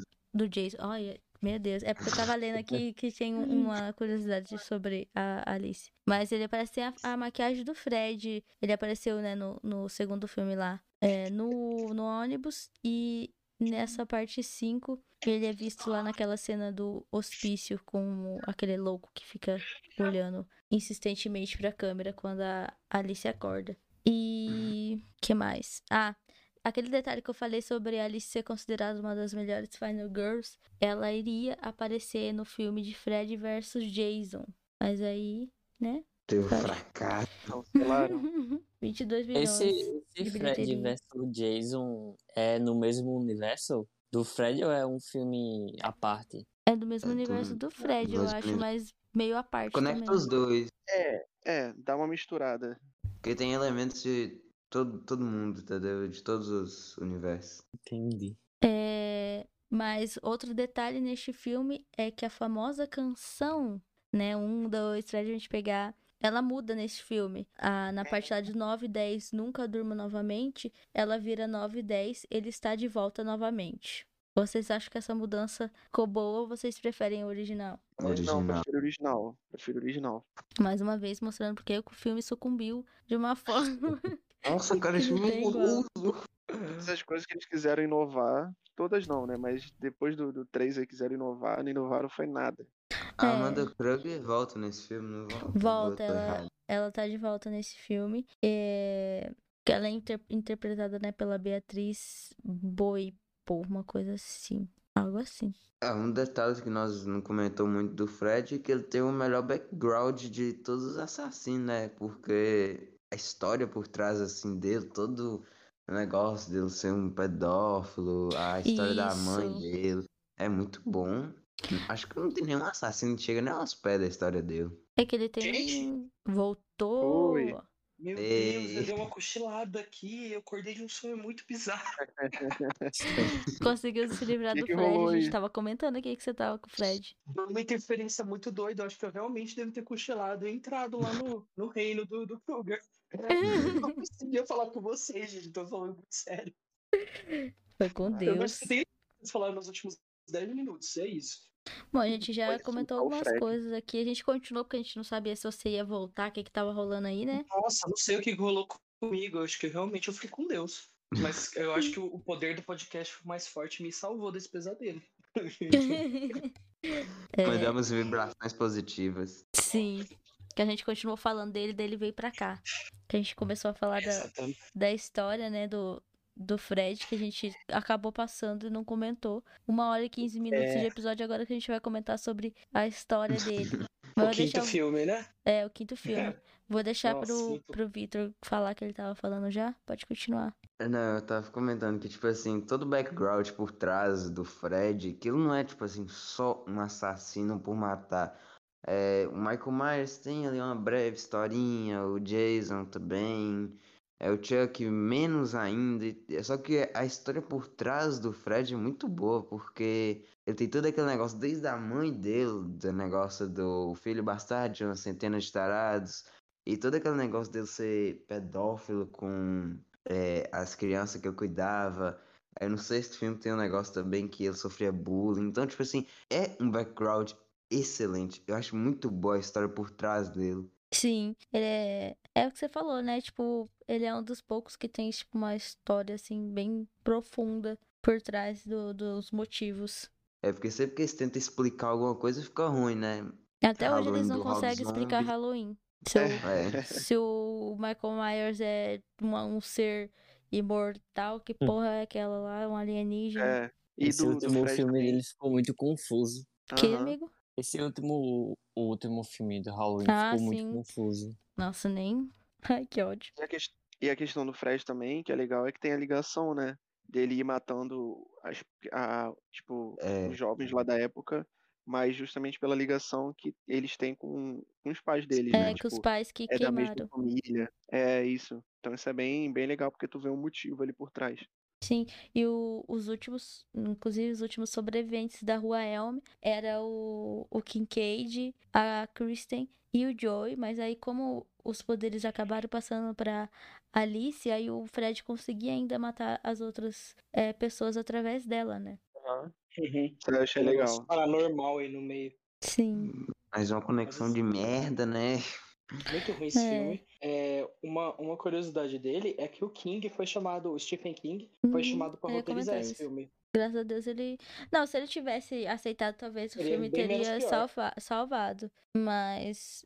E o, o subtítulo desse filme é o, o maior horror de Fred. E tá certo. É. Eu achei realmente. tão bomba que é. É bem ruim, mano. É bem ruim. Só não perde pro, pro sexto filme, que é horroroso. É, pra mim, o sexto filme, ele é, tipo, tão ruim quanto o Jason vai pro inferno. É o mesmo nível. Não. É, é, é Não tão acho, ruim não. quanto. É muito ruim. Meu Deus do céu. Que filme ruim. Eu assisti ontem quase chorando. Eu até mandei lá no grupo. Eu falei, Laura do céu, que filme é esse? que coisa ruim, velho. Que bomba é essa? É. Que bomba é essa, sabe? Esse, esse daí, o Maior Horror de Fred, né? O quinto filme, teve um orçamento também aumentado, foi de 8 milhões. E Nossa, a, 8 e milhões pra o isso. fracasso foi maior. A arrecadação, quanto foi? 22 milhões. 22? Hum, 22. De 49 pra Ah, 22. Decaiu, hein? E, co- e como, Nossa. e como eles pensaram ainda em fazer um sexto e sétimo e oitavo? Não, o sétimo, não fale do sétimo. O Não, sétimo- sim, mas é, tipo assim, como eles. Com É, toda a tiveram coragem, né? decadência, teve coragem Não, de mas, fazer. mas o sexto tem aquele negócio que eles falou. A morte de Fred. Então vai chamar bastante gente pro cinema. Então dá pra aceitar. Ah, mas o Fred já morreu uma vez e ressuscitou com um xixi? Ah. ah. Passa um pano, passa um pano, passa um pano. Pega o pano, pega o pano. mas então aí a gente chega no sexto filme do, Nossa. da saga, né? Que esse, esse sexto filme é uma coisa assim do massacrado. Horrível, horrível, horrível, muito, muito ruim.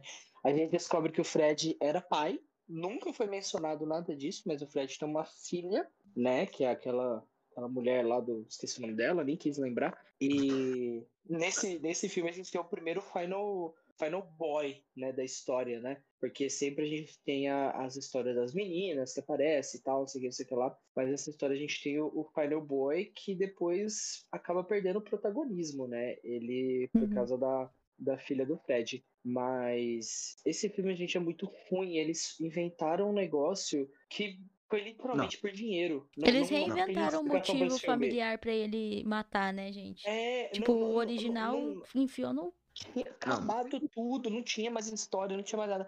E me surpreende muito que a autora e diretora desse filme, a Rachel Talalay, é uma, uma produtora muito famosa, inclusive, no, no- nos Estados Unidos. Hoje em dia nem tanto, porque ela já tá mais idosa. Mas ela já fez filmes muito legais, sabe? E ela fez essa bomba. E me surpreendeu muito quando eu vi o nome dela lá na- nos créditos. Só falei, nossa, Rachel, ela faz filmes muito legais, real. E ela fez isso. Nossa, e o pior pra mim desse filme é o pesadelo videogame. Nossa, todo Nossa, mundo fala dessa Gente, bomba. é ridículo. Nem comenta, nem é comenta. Eu não lembrava. Nossa, eu não tava lembrando. Esconde na fanbase. Esconde na lembrando. fanbase, cara. É muito ruim esse filme. Sério, o 5 eu não acho tão ruim, nem o 4. Mas o 6 é horrível. É horrível. É no nível do Jason vai pro inferno, pra mim. É a mesma coisa. E passa na mesma época, quase, porque o Jason vai pro inferno é no começo dos anos 90 também. Uhum. Então, final dos anos 80, começo dos anos 90, que o Slasher tava morto de novo nessa época e reviveu como o maior de todos, né? Em 96. Mas. Tem que citar, obviamente. Mas. O episódio Nossa, dele já passou, Gali, calma. Mas vai ser sempre citado. Vai ter remake do, de, vai ter o remake do episódio.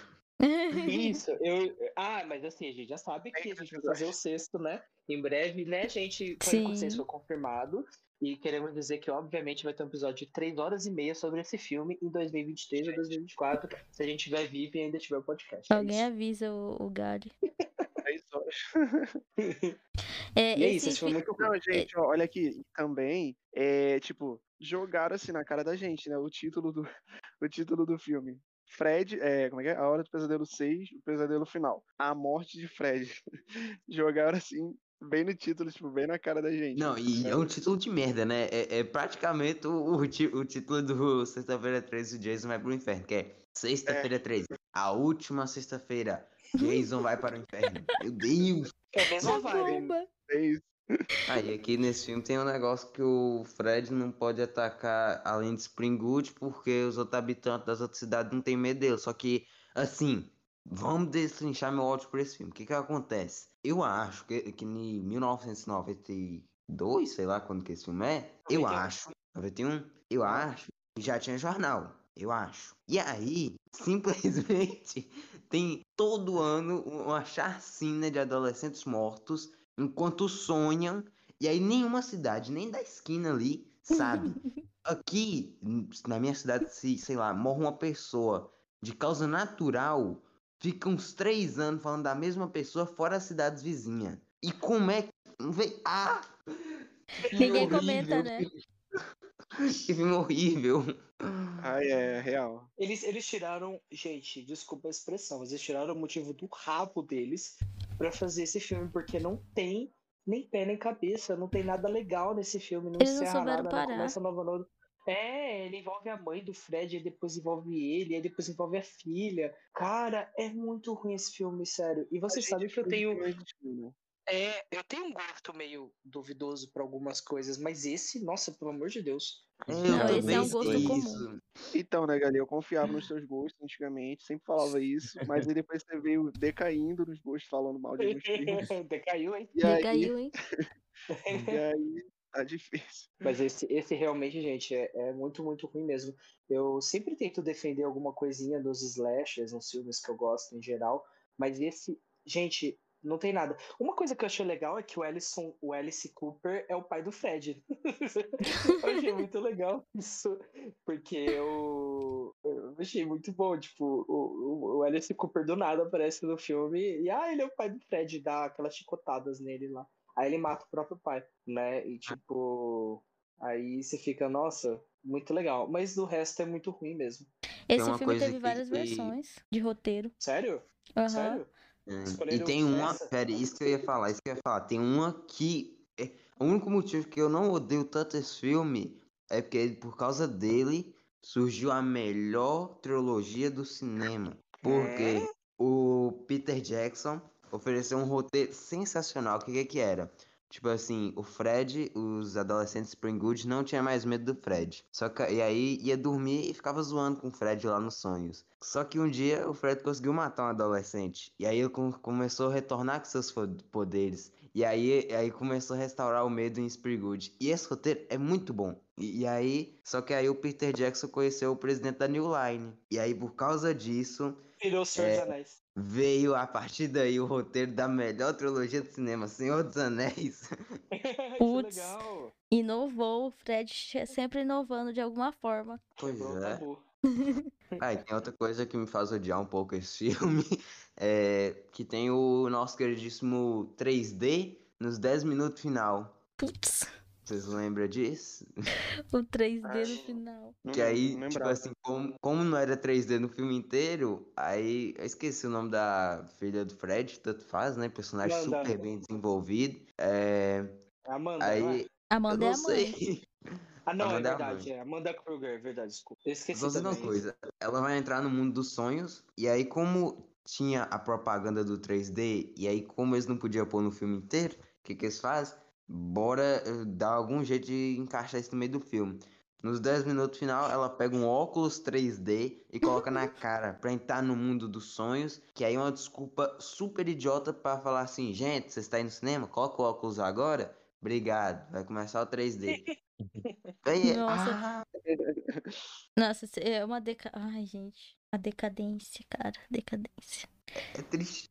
É É triste. triste, é triste para os fãs essa, a decadência da, da saga. Porque o, o Fred merecia tanto.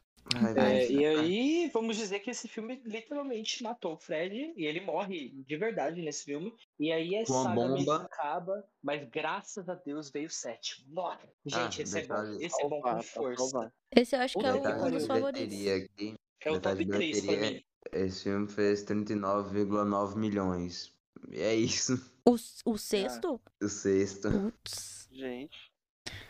Qual foi o. Coragem. A morte de Fred e o 3D, né? Salvou o filme. É, pode É, ser. Gente, Deve ter feito Clickbait. isso porque eles, é, porque eles sabiam que era o último, né? Aí todo mundo queria ver como é que era. Como que o Fred ia morrer, etc. Aham. É, só isso mesmo. Mas aí, depois de três anos, graças a Deus, fomos agraciados com um novo pesadelo, literalmente, né? Que aí o Wes Craven voltou a roteirizar e a dirigir um novo filme. Só um detalhe que assim, o Wes Craven salva a franquia, né? Porque é só ele sair que vem bomba. Ele é o é. pai da franquia, né? Não tem jeito. É, quando uma pessoa cria um filme, daí ela passa pra outra continuar, não dá certo a maioria das vezes. Tipo assim, se você criou algo, ou você não deixa alguém continuar aquilo, ou você volta pra você mesmo continuar, porque é na certa que aí vai decair em algum momento. Aham, com certeza. Porque a pessoa não sabe qual que é a, a essência do inicial do filme, a essência que o é, quem criou quer, sabe, pro filme. É, por mais que a pessoa assista o anterior pra tentar criar o novo, ela não vai conseguir pegar toda a essência. Mas, continuando neste filme, a gente tem, entre aspas, né, a volta da Nancy, que interpreta a Heather. É, Aqui tem o uso da metalinguagem, né? Que é tipo assim, os atores interpretam eles mesmos. Sim. é muito bom. Muito Muito, bom. muito, muito, muito, muito bom. É, eu amo tudo que tem a ver com metalinguagem. Eu não preciso nem citar o maior exemplo, né? Ah, não. Mas. nem preciso falar, né? Senão eu vou ser cancelado aqui de novo no podcast. Mas eu amo esse filme. Esse filme ele é corajoso, ele é sarcástico, ele é. Ele quebra a quarta parede, né? Quarta parede? Quarta parede. É, quarta, isso.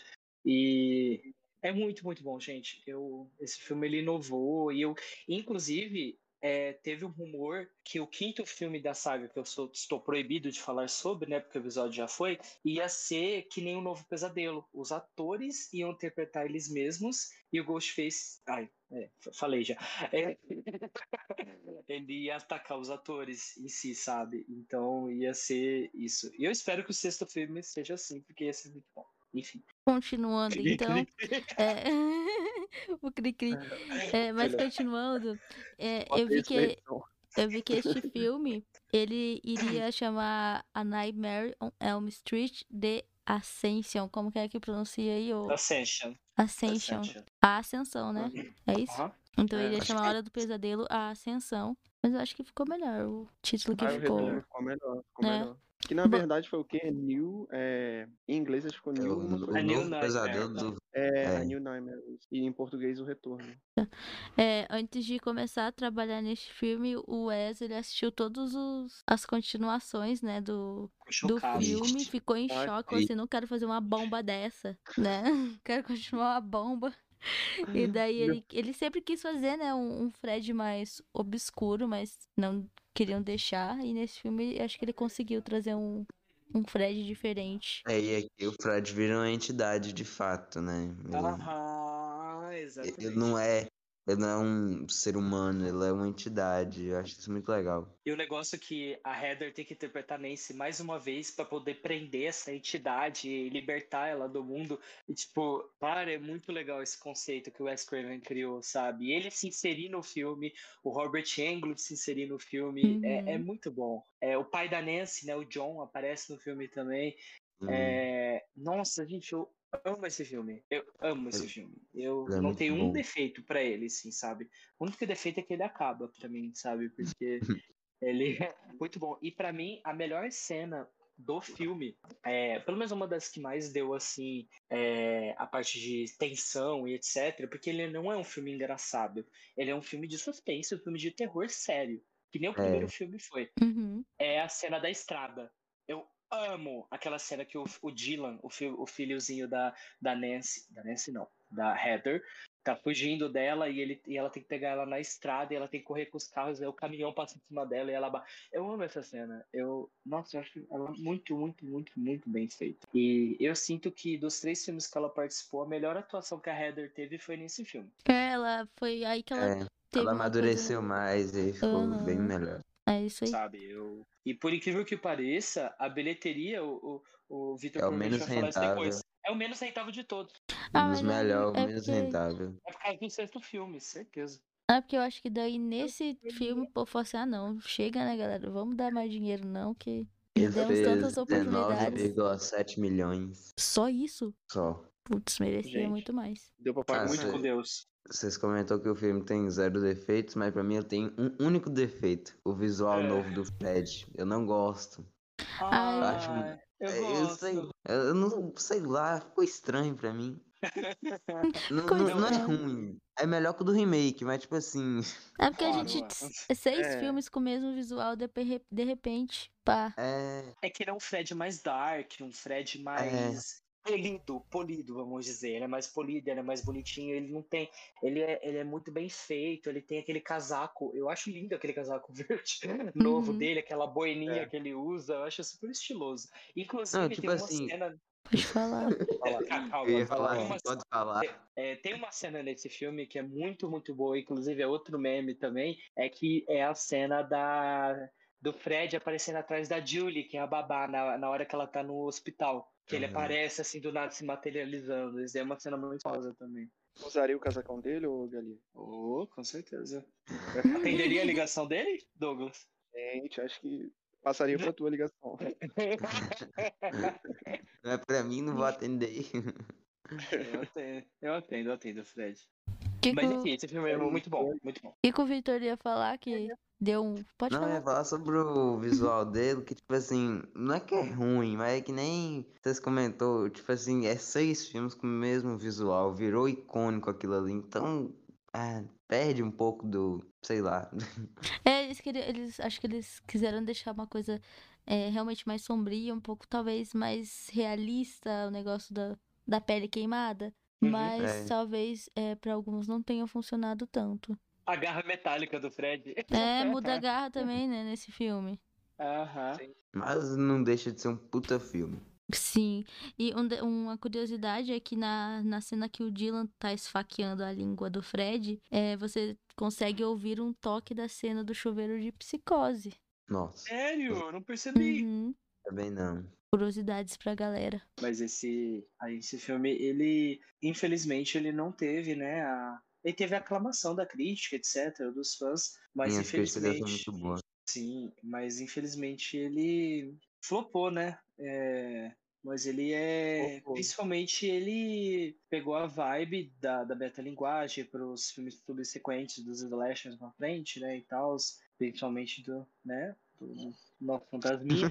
é, eu não posso, tô proibido por direitos autorais de falar o nome dele. É, e ele é, é, tipo, muito, muito, muito bom, sabe? Tem a possibilidade de o Fred, que é aquele mal. É, é, que ele até o Wes Craven fala, né? Que é um mal antigo que, que incorpora no corpo de, de certas pessoas ao longo dos milênios, das décadas, dos séculos, enfim. E é muito, muito bom. E o o Wes Craven ia convidar o Johnny Depp para voltar, né? Porque ele é um personagem do primeiro filme e tal. Só que ele ficou com medo, porque o Johnny Depp já tava começando a ficar famoso, etc e tal, sei que. E aí depois ele se reencontrou com o Johnny Depp e o Johnny Depp falou assim: Nossa, se você tivesse me convidado, eu super participaria. Então ele ficou com medo de levar, tipo, um não. Que bosta, né? Mas enfim, é... a professora do primeiro filme que socorre a Nancy quando ela assiste a Tina na, na, naquele sonho, aquele pesadelo dela, é, uma, é enfermeira. Droga, eu, droga, tô errado então. Não, eu coloquei aqui que a Lin Shay lá do Sobrenatural tá no primeiro filme, ela é, é professora. Lin Shay. Gente, sim, sim. Lá vem ele falar do Sobrenatural. Ah. Quando tiver o nosso episódio, tomara que chegue logo aí, gente. A véia é, é, é brava, tá? É, a, a filha do Wes Craven aparece no filme, a Jessica Craven. Ela é uma enfermeira, naquela cena lá que a, que a Nancy tá tentando salvar o, o filhozinho dela lá do, do pesadelo e tal. É, não sei se perceberam, mas não tem créditos iniciais no filme. O filme literalmente começa. Uhum. Né? Ele começa como se fosse um ataque do Fred, que o, o ator lá cortando a própria mão, etc. E as roupas que o, o, o, John e a Heather usaram no filme são as mesmas, as mesmas roupas que eles usaram no primeiro filme. E tem muita, muita coisa legal. É, inclusive, né, gente, Hora do Pesadelo é tão bom que tem um livro contando Sim, todas as histórias. ai, que é o, pra o Never Sleep Again, que a Laura não tem, mas eu tenho. Talvez a Laura nunca ganhe esse livro, mas eu tenho. Eu vou esfregar na cara da Laura. Silêncio aqui, a minha irmã comprou pra mim, silêncio. A sua irmã comprou pra você, Laura, Uhum. esse livro? Sim, Entendi. só não chegou ainda. Entendi. Gente, É. É, então, é isso, gente. Tem muita coisa legal nesse livro, inclusive, que algumas das coisas que eu peguei da, daquilo que eu falei aqui hoje foi desse livro também, que é vendido pela Dark Side. Dá uma olhadinha lá na, na Amazon que vocês vão gostar. Tem a versão do Jason também, que é o E Crystal Lake também. Memories, alguma coisa assim. E mais caro. É, ele é bem caro também. Esse do Jason eu não tenho porque eu não sou tão fã de Sexta-feira O 13. do Massacre da Serra Não. Elétrica também, bem caro. Caguei, eu não gosto de Massacre da Serra Elétrica. Massacre da Elétrica não é tão bom, né? Essa é a Tem dois, tem tipo três filmes bons na saga inteira, pra minha opinião. Massacre da Serra Elétrica? É, e dois deles são remakes pra mim. Que, que ó, Massacre da Serra Elétrica só é bom o original, o de 2003, que é icônico, e o de 2006, o resto é ruim. Muito O de ruim. Nossa, 2006 não é muito 2003 bom. Não vem, não. 2003 não é bom? Seis. O seis é- 2006 é bonzinho, sim. Tem a, a Jordana Brewster. Dá, dá pra assistir, dá pra assistir. Dá pra assistir. Ô, ô Gali, é, o negócio que você tinha comentado da cena inicial, que aparece lá cortando a mão e tal, é quase um- uma cena refeita do primeiro, né?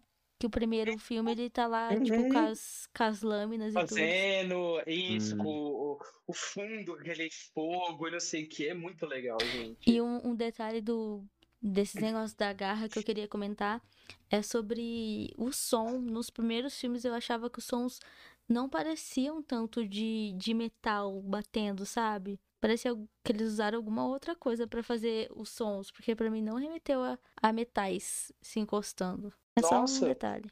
Detalhes. details. Details. Esse filme é- muito legal. E a Heather, o marido dela, na vida real, ele também é um cara que mexe com esse negócio de efeitos especiais e tal. E ela É tem um filho também na vida real. Então, tipo, eles copiaram algumas coisas da vida real, real do- dos atores A arte imita pra a fazer esse vida. filme, sabe? Imitou a vida, exatamente. Não, a vida imita a, a vida imita a arte. é. Mas é isso, muito bom, muito bom. Esse filme é aclamadíssimo, ele é coeso, ele é aclamado, ele é maravilhoso, ele é um sucesso e eu amo demais esse filme. E é- E fechou a saga muito bem. Fechou a é, saga. fechou. Muito fechou. bem. Mas aí tivemos mais uma surpresinha em 2003, né? Que eu amo demais esse filme. É, eu vou deixar. re- não, Ó, um detalhe. De todos os crossovers já feitos, esse é o melhor. de todos, não tem igual. Ele é muito Não bom. vem falar Batman e Superman, não vem falar é, Godzilla vs Kong, que outro que tem? Não sei, só tem esses dois que eu lembro. A Soda, Sa- Sadako e. Como que chama? Sadako Sadako, Kayako é muito bom, não, não fala não. É muito bom esse filme, eu racho o bico, mas. Mas aí Então. vem aí Fred versus Jason. E eu vou deixar pro Gali comentar, porque o Gali adora esse filme, né? Ele Ai, gente, inclusive então. comentou em clássicos Nosso de infância. primeiro, literalmente o nosso primeiro episódio foi Sim, clássicos de infância. Primeiro, lá, nosso primeiro episódio, ele comentou sobre esse filme. E agora ele vai dar Cara. mais uma pincelada. Eu vou dar uma, uma olhinha aqui. é, o One on One de Fred vs Jason. Gente, esse filme é muito bom. Ele marcou minha infância real mesmo, né? nem exagero o que eu tô falando, né? Mas ele, ele é, tipo assim, um filme delicioso, porque ele junta. É, vamos, temos o, a ressurreição assim, do Fred, né? Ele tá lá no inferno e ele tá muito fraco. Porque ele passou anos sem as pessoas sonharem sobre ele, porque ele literalmente virou uma lenda urbana, e ele precisa da ajuda de alguém para despertar o medo de novo em Springwood e, e fazer as crianças dele, né, crianças, né, que são os adolescentes, sonharem de novo e ressuscitarem ele. e aí ele vem com a com a ajuda do Fred, do, desculpa, do Jason. E aí o Jason vai lá e começa a matar as pessoas para poder o Fred, né, é, conseguir força de ressuscitar, ganhar força, exatamente. Só que aí o, o, o Jason, Jason, não para. ele não para. E o Fred acaba ficando puto com o Jason. Ele fica puto com o Jason porque o Jason estraga tudo os planos dele. Porque o Jason é completamente impulsivo. É, né? E aí o que acontece? Vira uma briga entre eles. É, a gente tem aqui atuações muito engraçadas, muito exageradas, mas os personagens são muito carismáticos. É, eu acho que o, a, o filme é um pouco rápido, ele poderia ser um pouco mais bem desenvolvido, ele tem uma história, uma mitologia muito legal, porque ele mistura muito bem os dois lados. Porque a história Não. se passa em Springwood e depois vai pro Crystal Lake, né? E tal, mas. É, é tipo assim, é muito bom ter a Kelly Rowland, que ela, pra mim, ela é a melhor personagem do filme, ela é muito melhor que a protagonista, inclusive. E a briga dela com o Fred é muito boa. o embate dos dois, né? Sim. É... Não, tipo assim, o, como filme, como filme, se você olhar, for olhar criticamente falando, roteiro, é direção, é, é ruim. É não ruim. é, não é, Laura, tira não. ele. Não, briga, se for analisar briga, roteiro, briga. direção e atuação, é ruim. Não.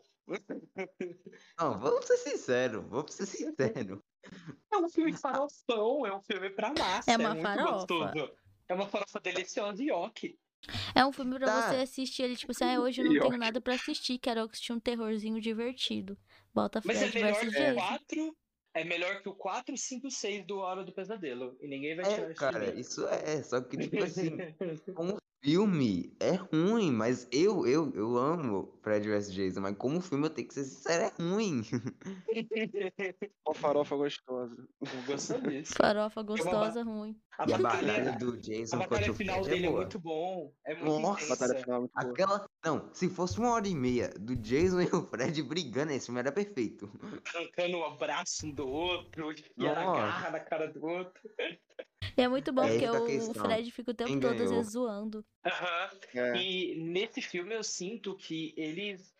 A direção meio que coloca pra gente torcer mais pro Jason do que pro Fred. Ah, eu torço o tempo é inteiro visto... pro Fred. Não, eu sim, também. mas o Fred é visto muito mais como um vilão do que o Jason. Na é, minha é. percepção assim, do filme, sabe? E a cena do Mundo dos Sonhos é muito boa. Aquela cena uhum. ali é boa.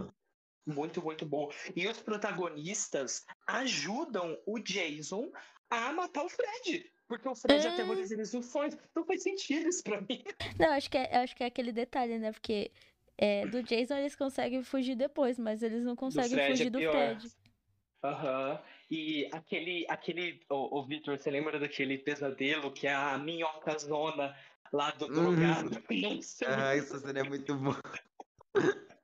Cara, é, é, terrível, é muito, muito ruim, sabe? Tipo, é, a cena também que o Fred morre, que a, a protagonista fala, né?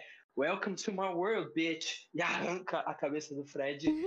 é, é, muito legal. E no final, quando o Fred, o Jason sai do lago segurando a cabeça, segurando a cabeça do Fred, ele dá uma piscadinha também. É, Agora, ó, vou largar a dúvida aqui pra vocês. Quem ganhou a batalha final? Fred Ninguém. ou Jason? Pra Ninguém. mim foi o Fred. Ai, gente. Ia ser o Jason é se tivesse, né? Se não tivesse a piscadinha do Fred, era o Jason é. pra mim. Mas aquela é piscadinha do Fred, pra mim. Piscadinha o Fred, pra mim, é o mais icônico. Eu achei o, o, ator que faz esse Jason, eu não sei se é o mesmo dos outros filmes, eu achei ele muito apático. Eu achei apático, não sei explicar, eu achei apático. E é, ele não fala nada a... mesmo o filme todo. A interpretação do, do Robert é de milhões nesse filme. É de milhões. Ele é, dá o um nome, é. porque ele tem muito protagonismo nesse filme, diferente do Nas Horas do Pesadelo. Uhum. Pelo menos nos primeiros, é. assim, tal. É, e botar o, o Fred e o Jason, tipo, lado a lado, né? O Jason não, não tem nenhuma muita reação, assim, de nada. Né? Ele não faz uhum. nada. É. Então, quebra ele, quebra muito o Jason. A mãe, a, mãe do, a mãe do Jason que aparece também, eu adorei aquela mãe lá que aparece, começa a provocar ele, sabe? É, uhum. e, e aquela cena que, tipo assim, muda da mãe pro Fred, aquela cena eu acho, eu acho ela muito bem feita. A Pamela é Voorhees. e é isso, gente, eu amo esse é filme. Isso. Pra mim ele é melhor e ele é, a maior, ele é a maior bilheteria das duas franquias. Tanto Sexta-feira 13 quanto A Hora do Pesadelo. 116 Chupa, milhões. É porque junta Chupa. os dois. Junta os, um, dois slashers grandes vai dar uma bilheteria boa mesmo, né? Com dois fandom juntos. Bacana, mas oh. assim, nossa, a batalha é muito boa. Sim. E agora, pra encerrar, a gente tem o remake, né? Não, um, um adendo rápido. Um adendo rápido aqui que nós teríamos o grandioso filme Ash vs Jason ah, vs Fred Krueger. Esse filme. A Marcela ia amar esse. Esse ia ser lindo. Nossa, imagina o Ash com a motosserra dele. Ia Nossa. passar no meio de todo mundo ali, filho. Uhum. Curly. Bah, cara, sério, porque, porque que, que, que tem o Jason e o Fred morrer e ia voltar depois? É verdade. O, o outro não, não volta, né? Porque ele é realmente, assim, uma é. pessoa, até onde sabemos, né? Porque também o Michael Myers era uma pessoa, até onde sabíamos. Mas aparentemente não é. Transformou, né? É, só que diferente. Não Patrick, não espuma. Agora vamos pro fundo do poço, né? Ai, Vamos lá, gente, junto com a Samara, falar mal de. Não espuma do. A Hora do Pesadelo 2010. Maldade é essa, Vitor? Não, só um detalhe, que eu odeio a Platinum Dunas, só pra começar. Odeio essa. essa... Ah! Odeio o Michael Bay. Ah. Odeio eu odeio, também. eu odeio todo mundo envolvido nesse filme. Esse filme é um lixo. Esse filme não tem nada que presta, nada. A, a cena que eles recria do Geyser lá, estilo a, a, cena do Glenn, é um lixo, é uma merda. Eu odeio esse filme. o ódio, meu Deus, Você tem certeza que você é fã de A Hora do Pesadelo? Entregando Mas, todo o ódio aqui agora. Esse filme eu não sei por que ele existe. Eu não sei. Eu queria entender. Ah, é pra dar um revival, né? Ele só veio pra para isso mesmo. Não precis, ah, precisava, não precisava. Podia deixar esse quieto e lançar um revival, tipo, agora em 2022. Nossa, Aí excluir aquele lá. Mas eles quiseram fazer, renovaram de novo o visual do Fred, que é uma que ficou um lixo. bomba, uma bomba, visual, pior visual, visual um que existe é esse visual. Aí a gente já não tem mais o, o Robert lá como Fred, né? Isso aí já decaiu de uma forma, é o que estragou também. É. Ah, mas o filme assim. E, e, aquele negócio sério, muito gore, escuro, não dá pra você ver nada, você não enxerga nada no é, filme. Ele é bem você, dark. Parece que você tá num buraco. Ah, meu Deus. O filme, é, o filme traz uma atmosfera bem mais é, sombria e escura, né, do que os outros filmes, que são mais. tem mais cores. Mas eu gosto uhum. muito da forma que o filme trabalha a coisa psicológica de não poder dormir. Ah, então, eu acho é que eles, nessa parte aí eles trabalharam bem. Isso aí não dá pra. Se você não for traumatizado com isso, quem tá ouvindo aí, Sim. assista de novo. Se não ficar, não sei. eu só vejo, Mas eu é, quero gente... desse filme. Pode ter certeza do que eu tô falando. Aí, Douglas. ali, ali. Defende, ah, gente, olha. Eu já, eu já defendi no outro, no outro episódio, né? É, tá tudo gravado. Mas assim, é.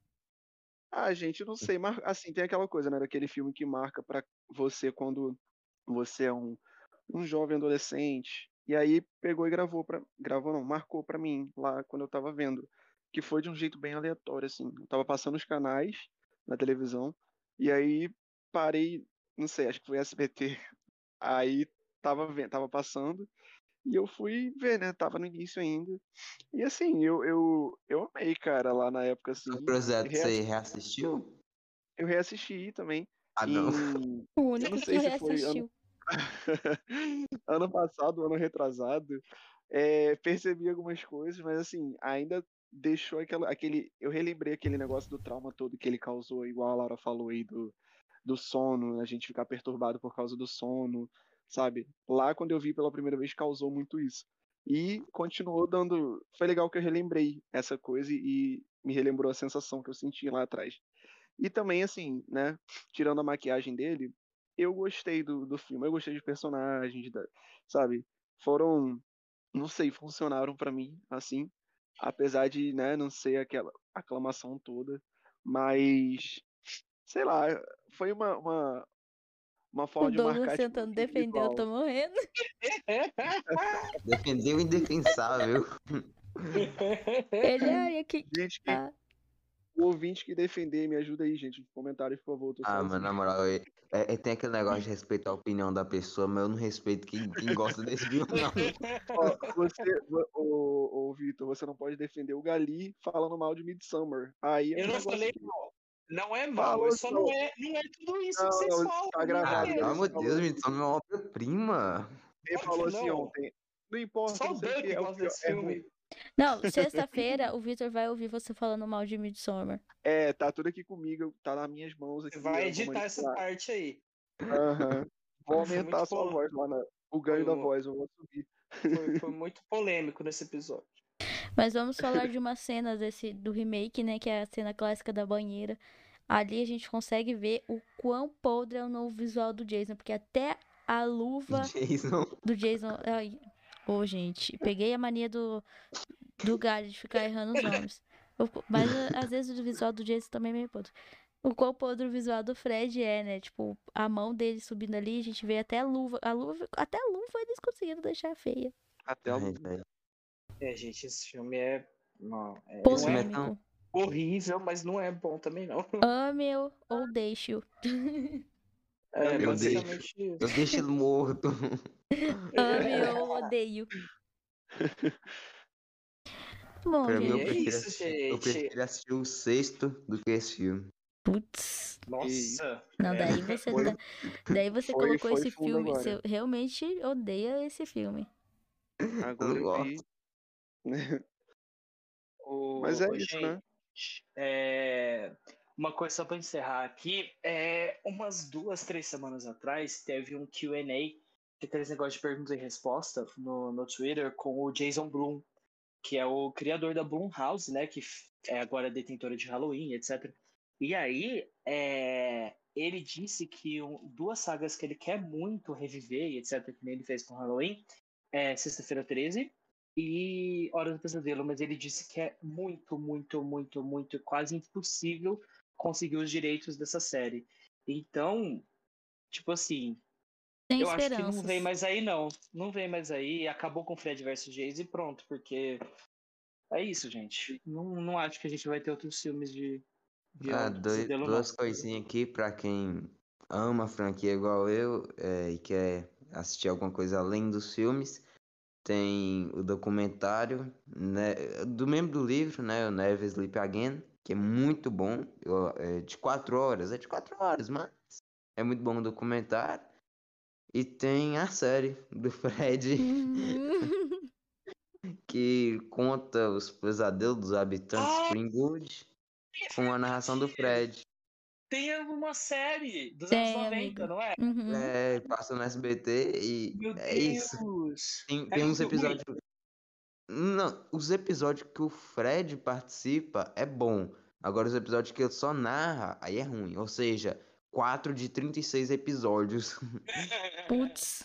Mas tem um episódio que eu gosto bastante, que é tipo assim, mostra o julgamento dele, é muito bom. O julgamento dele, é, depois dele descobrir que ele, pedofil... que ele fazia pedofilia com as crianças, enfim. Esse episódio é bem bom. Entendi. Bom, e gente. Eu acho que Acho que é isso, Acho né? que é isso, né? É isso. A hora do pesadelo vai ficar marcado na vida de quase todo mundo que gosta do cinema de terror. E tem uma frase que eu acho muito massa nesse documentário do Never Sleep Again, do Wes Craven, que ele pega e fala: No meu túmulo vai estar tá lá o criador de A Hora do Pesadelo. Ele nem cita Pânico. Mas eu acho muito massa, porque é, é a realidade dessa. Todo mundo envolvido naquilo ali. Aí ele fala no, na sepultura do Robert, vai estar tá assim. É, o cara que deu a vida ao Fred Krueger é tão. Sabe? É isso. Fred é icônico pra caramba, pra caramba. Faz parte da cultura pop e vai ficar marcado aí por todos os tempos. E esperamos um novo filme. E tomara que seja melhor que Halloween, que não é muito difícil. Os fãs de Halloween da loucura. Perdendo, perdemos inscritos agora. É. E ganhamos outros. Isso também. Eu também queria recomendar aqui para vocês uma série da Netflix chamada Filmes que Marcaram Época e hum, nela tem um episódio inteiro falando sobre a Hora do Pesadelo. E é, outros filmes também. Ela fa como... fala sobre os, os slashers, é. né? É, tem Sim. uma temporada que é só sobre os filmes de terror. Alguns episódios e outros de, de filmes com outros gêneros. Aí tem Sexta-feira 13, A Hora do Pesadelo, Halloween, Aliens. É muito bom, recomendo. Assistam aí, galera. Beleza. Mas acho que é sobre isso, né? Finalizamos aí mais um episódio, mais um Dissecando. Chegou ao fim. Que essa acho que é uma das nossas dos nossos episódios mais é, assistidos e mais que a galera gosta, né? O Dissecando alguma saga. Iremos fazer mais episódios de Dissecando, tem alguns programados já. É, se você tiver algum que você queira que a gente faça, comenta aí embaixo que a gente adiciona aí na nossa cronograma de episódios, que a gente já tem muito programado. E muito obrigado, Vitor, por participar do episódio. Obrigado, Vitor. Critique Queijo e É, Cadê sigam Critique Queijo no Instagram. Tá? Faz a sua promo aí, faz a sua, sua publi. Obrigado, pessoas, por ter. por, é, por, ai, meu Deus, dicção. É, por poder estar aqui hoje, é, falando desse personagem icônico. E espero poder retornar. Pessoas, coloquem nos comentários que vocês querem Vitinho do Critique Queijo de novo. E é isso. É, vão lá me seguir no Instagram, Critique Queijo. E é isso. Muito obrigado maior. pela oportunidade. O maior, gente. Sigam lá, Critique Queijo. Sigam a gente também nas redes sociais, arroba Pode Horrorizar, no Twitter, no Instagram aqui no YouTube. Se inscreve aí antes de você sair e deixa o like. No TikTok também a gente tá postando uns conteúdos bem legais lá, uns, uns conteúdos de crimes reais, uns edits, memes também. Tá bem legal os conteúdos lá, então sigam lá no TikTok. Eu que faço tudo. Ai, coitado, né? Alguém avisa. Ou faz reclamar. Alguém avisa, meu Deus. Sonhão. Mas é isso, galera. É, comenta aí embaixo o que vocês acham desta saga. Se vocês gostam do Fred, qual é o filme favorito de vocês de todos esses filmes. Se comentar que é algum dos ruins, a gente não vai dar like. É. e até o próximo episódio, gente. Muito obrigada gente, por ouvirem aqui. Pode falar, amigo. A, que... a questão que fica é: você gostaria de ter um sonhão com o Fred? Fiquem com essa pergunta, então. Fiquem com esse questionamento. Fiquem com esse questionamento. Tenham uns bons sonhos, né?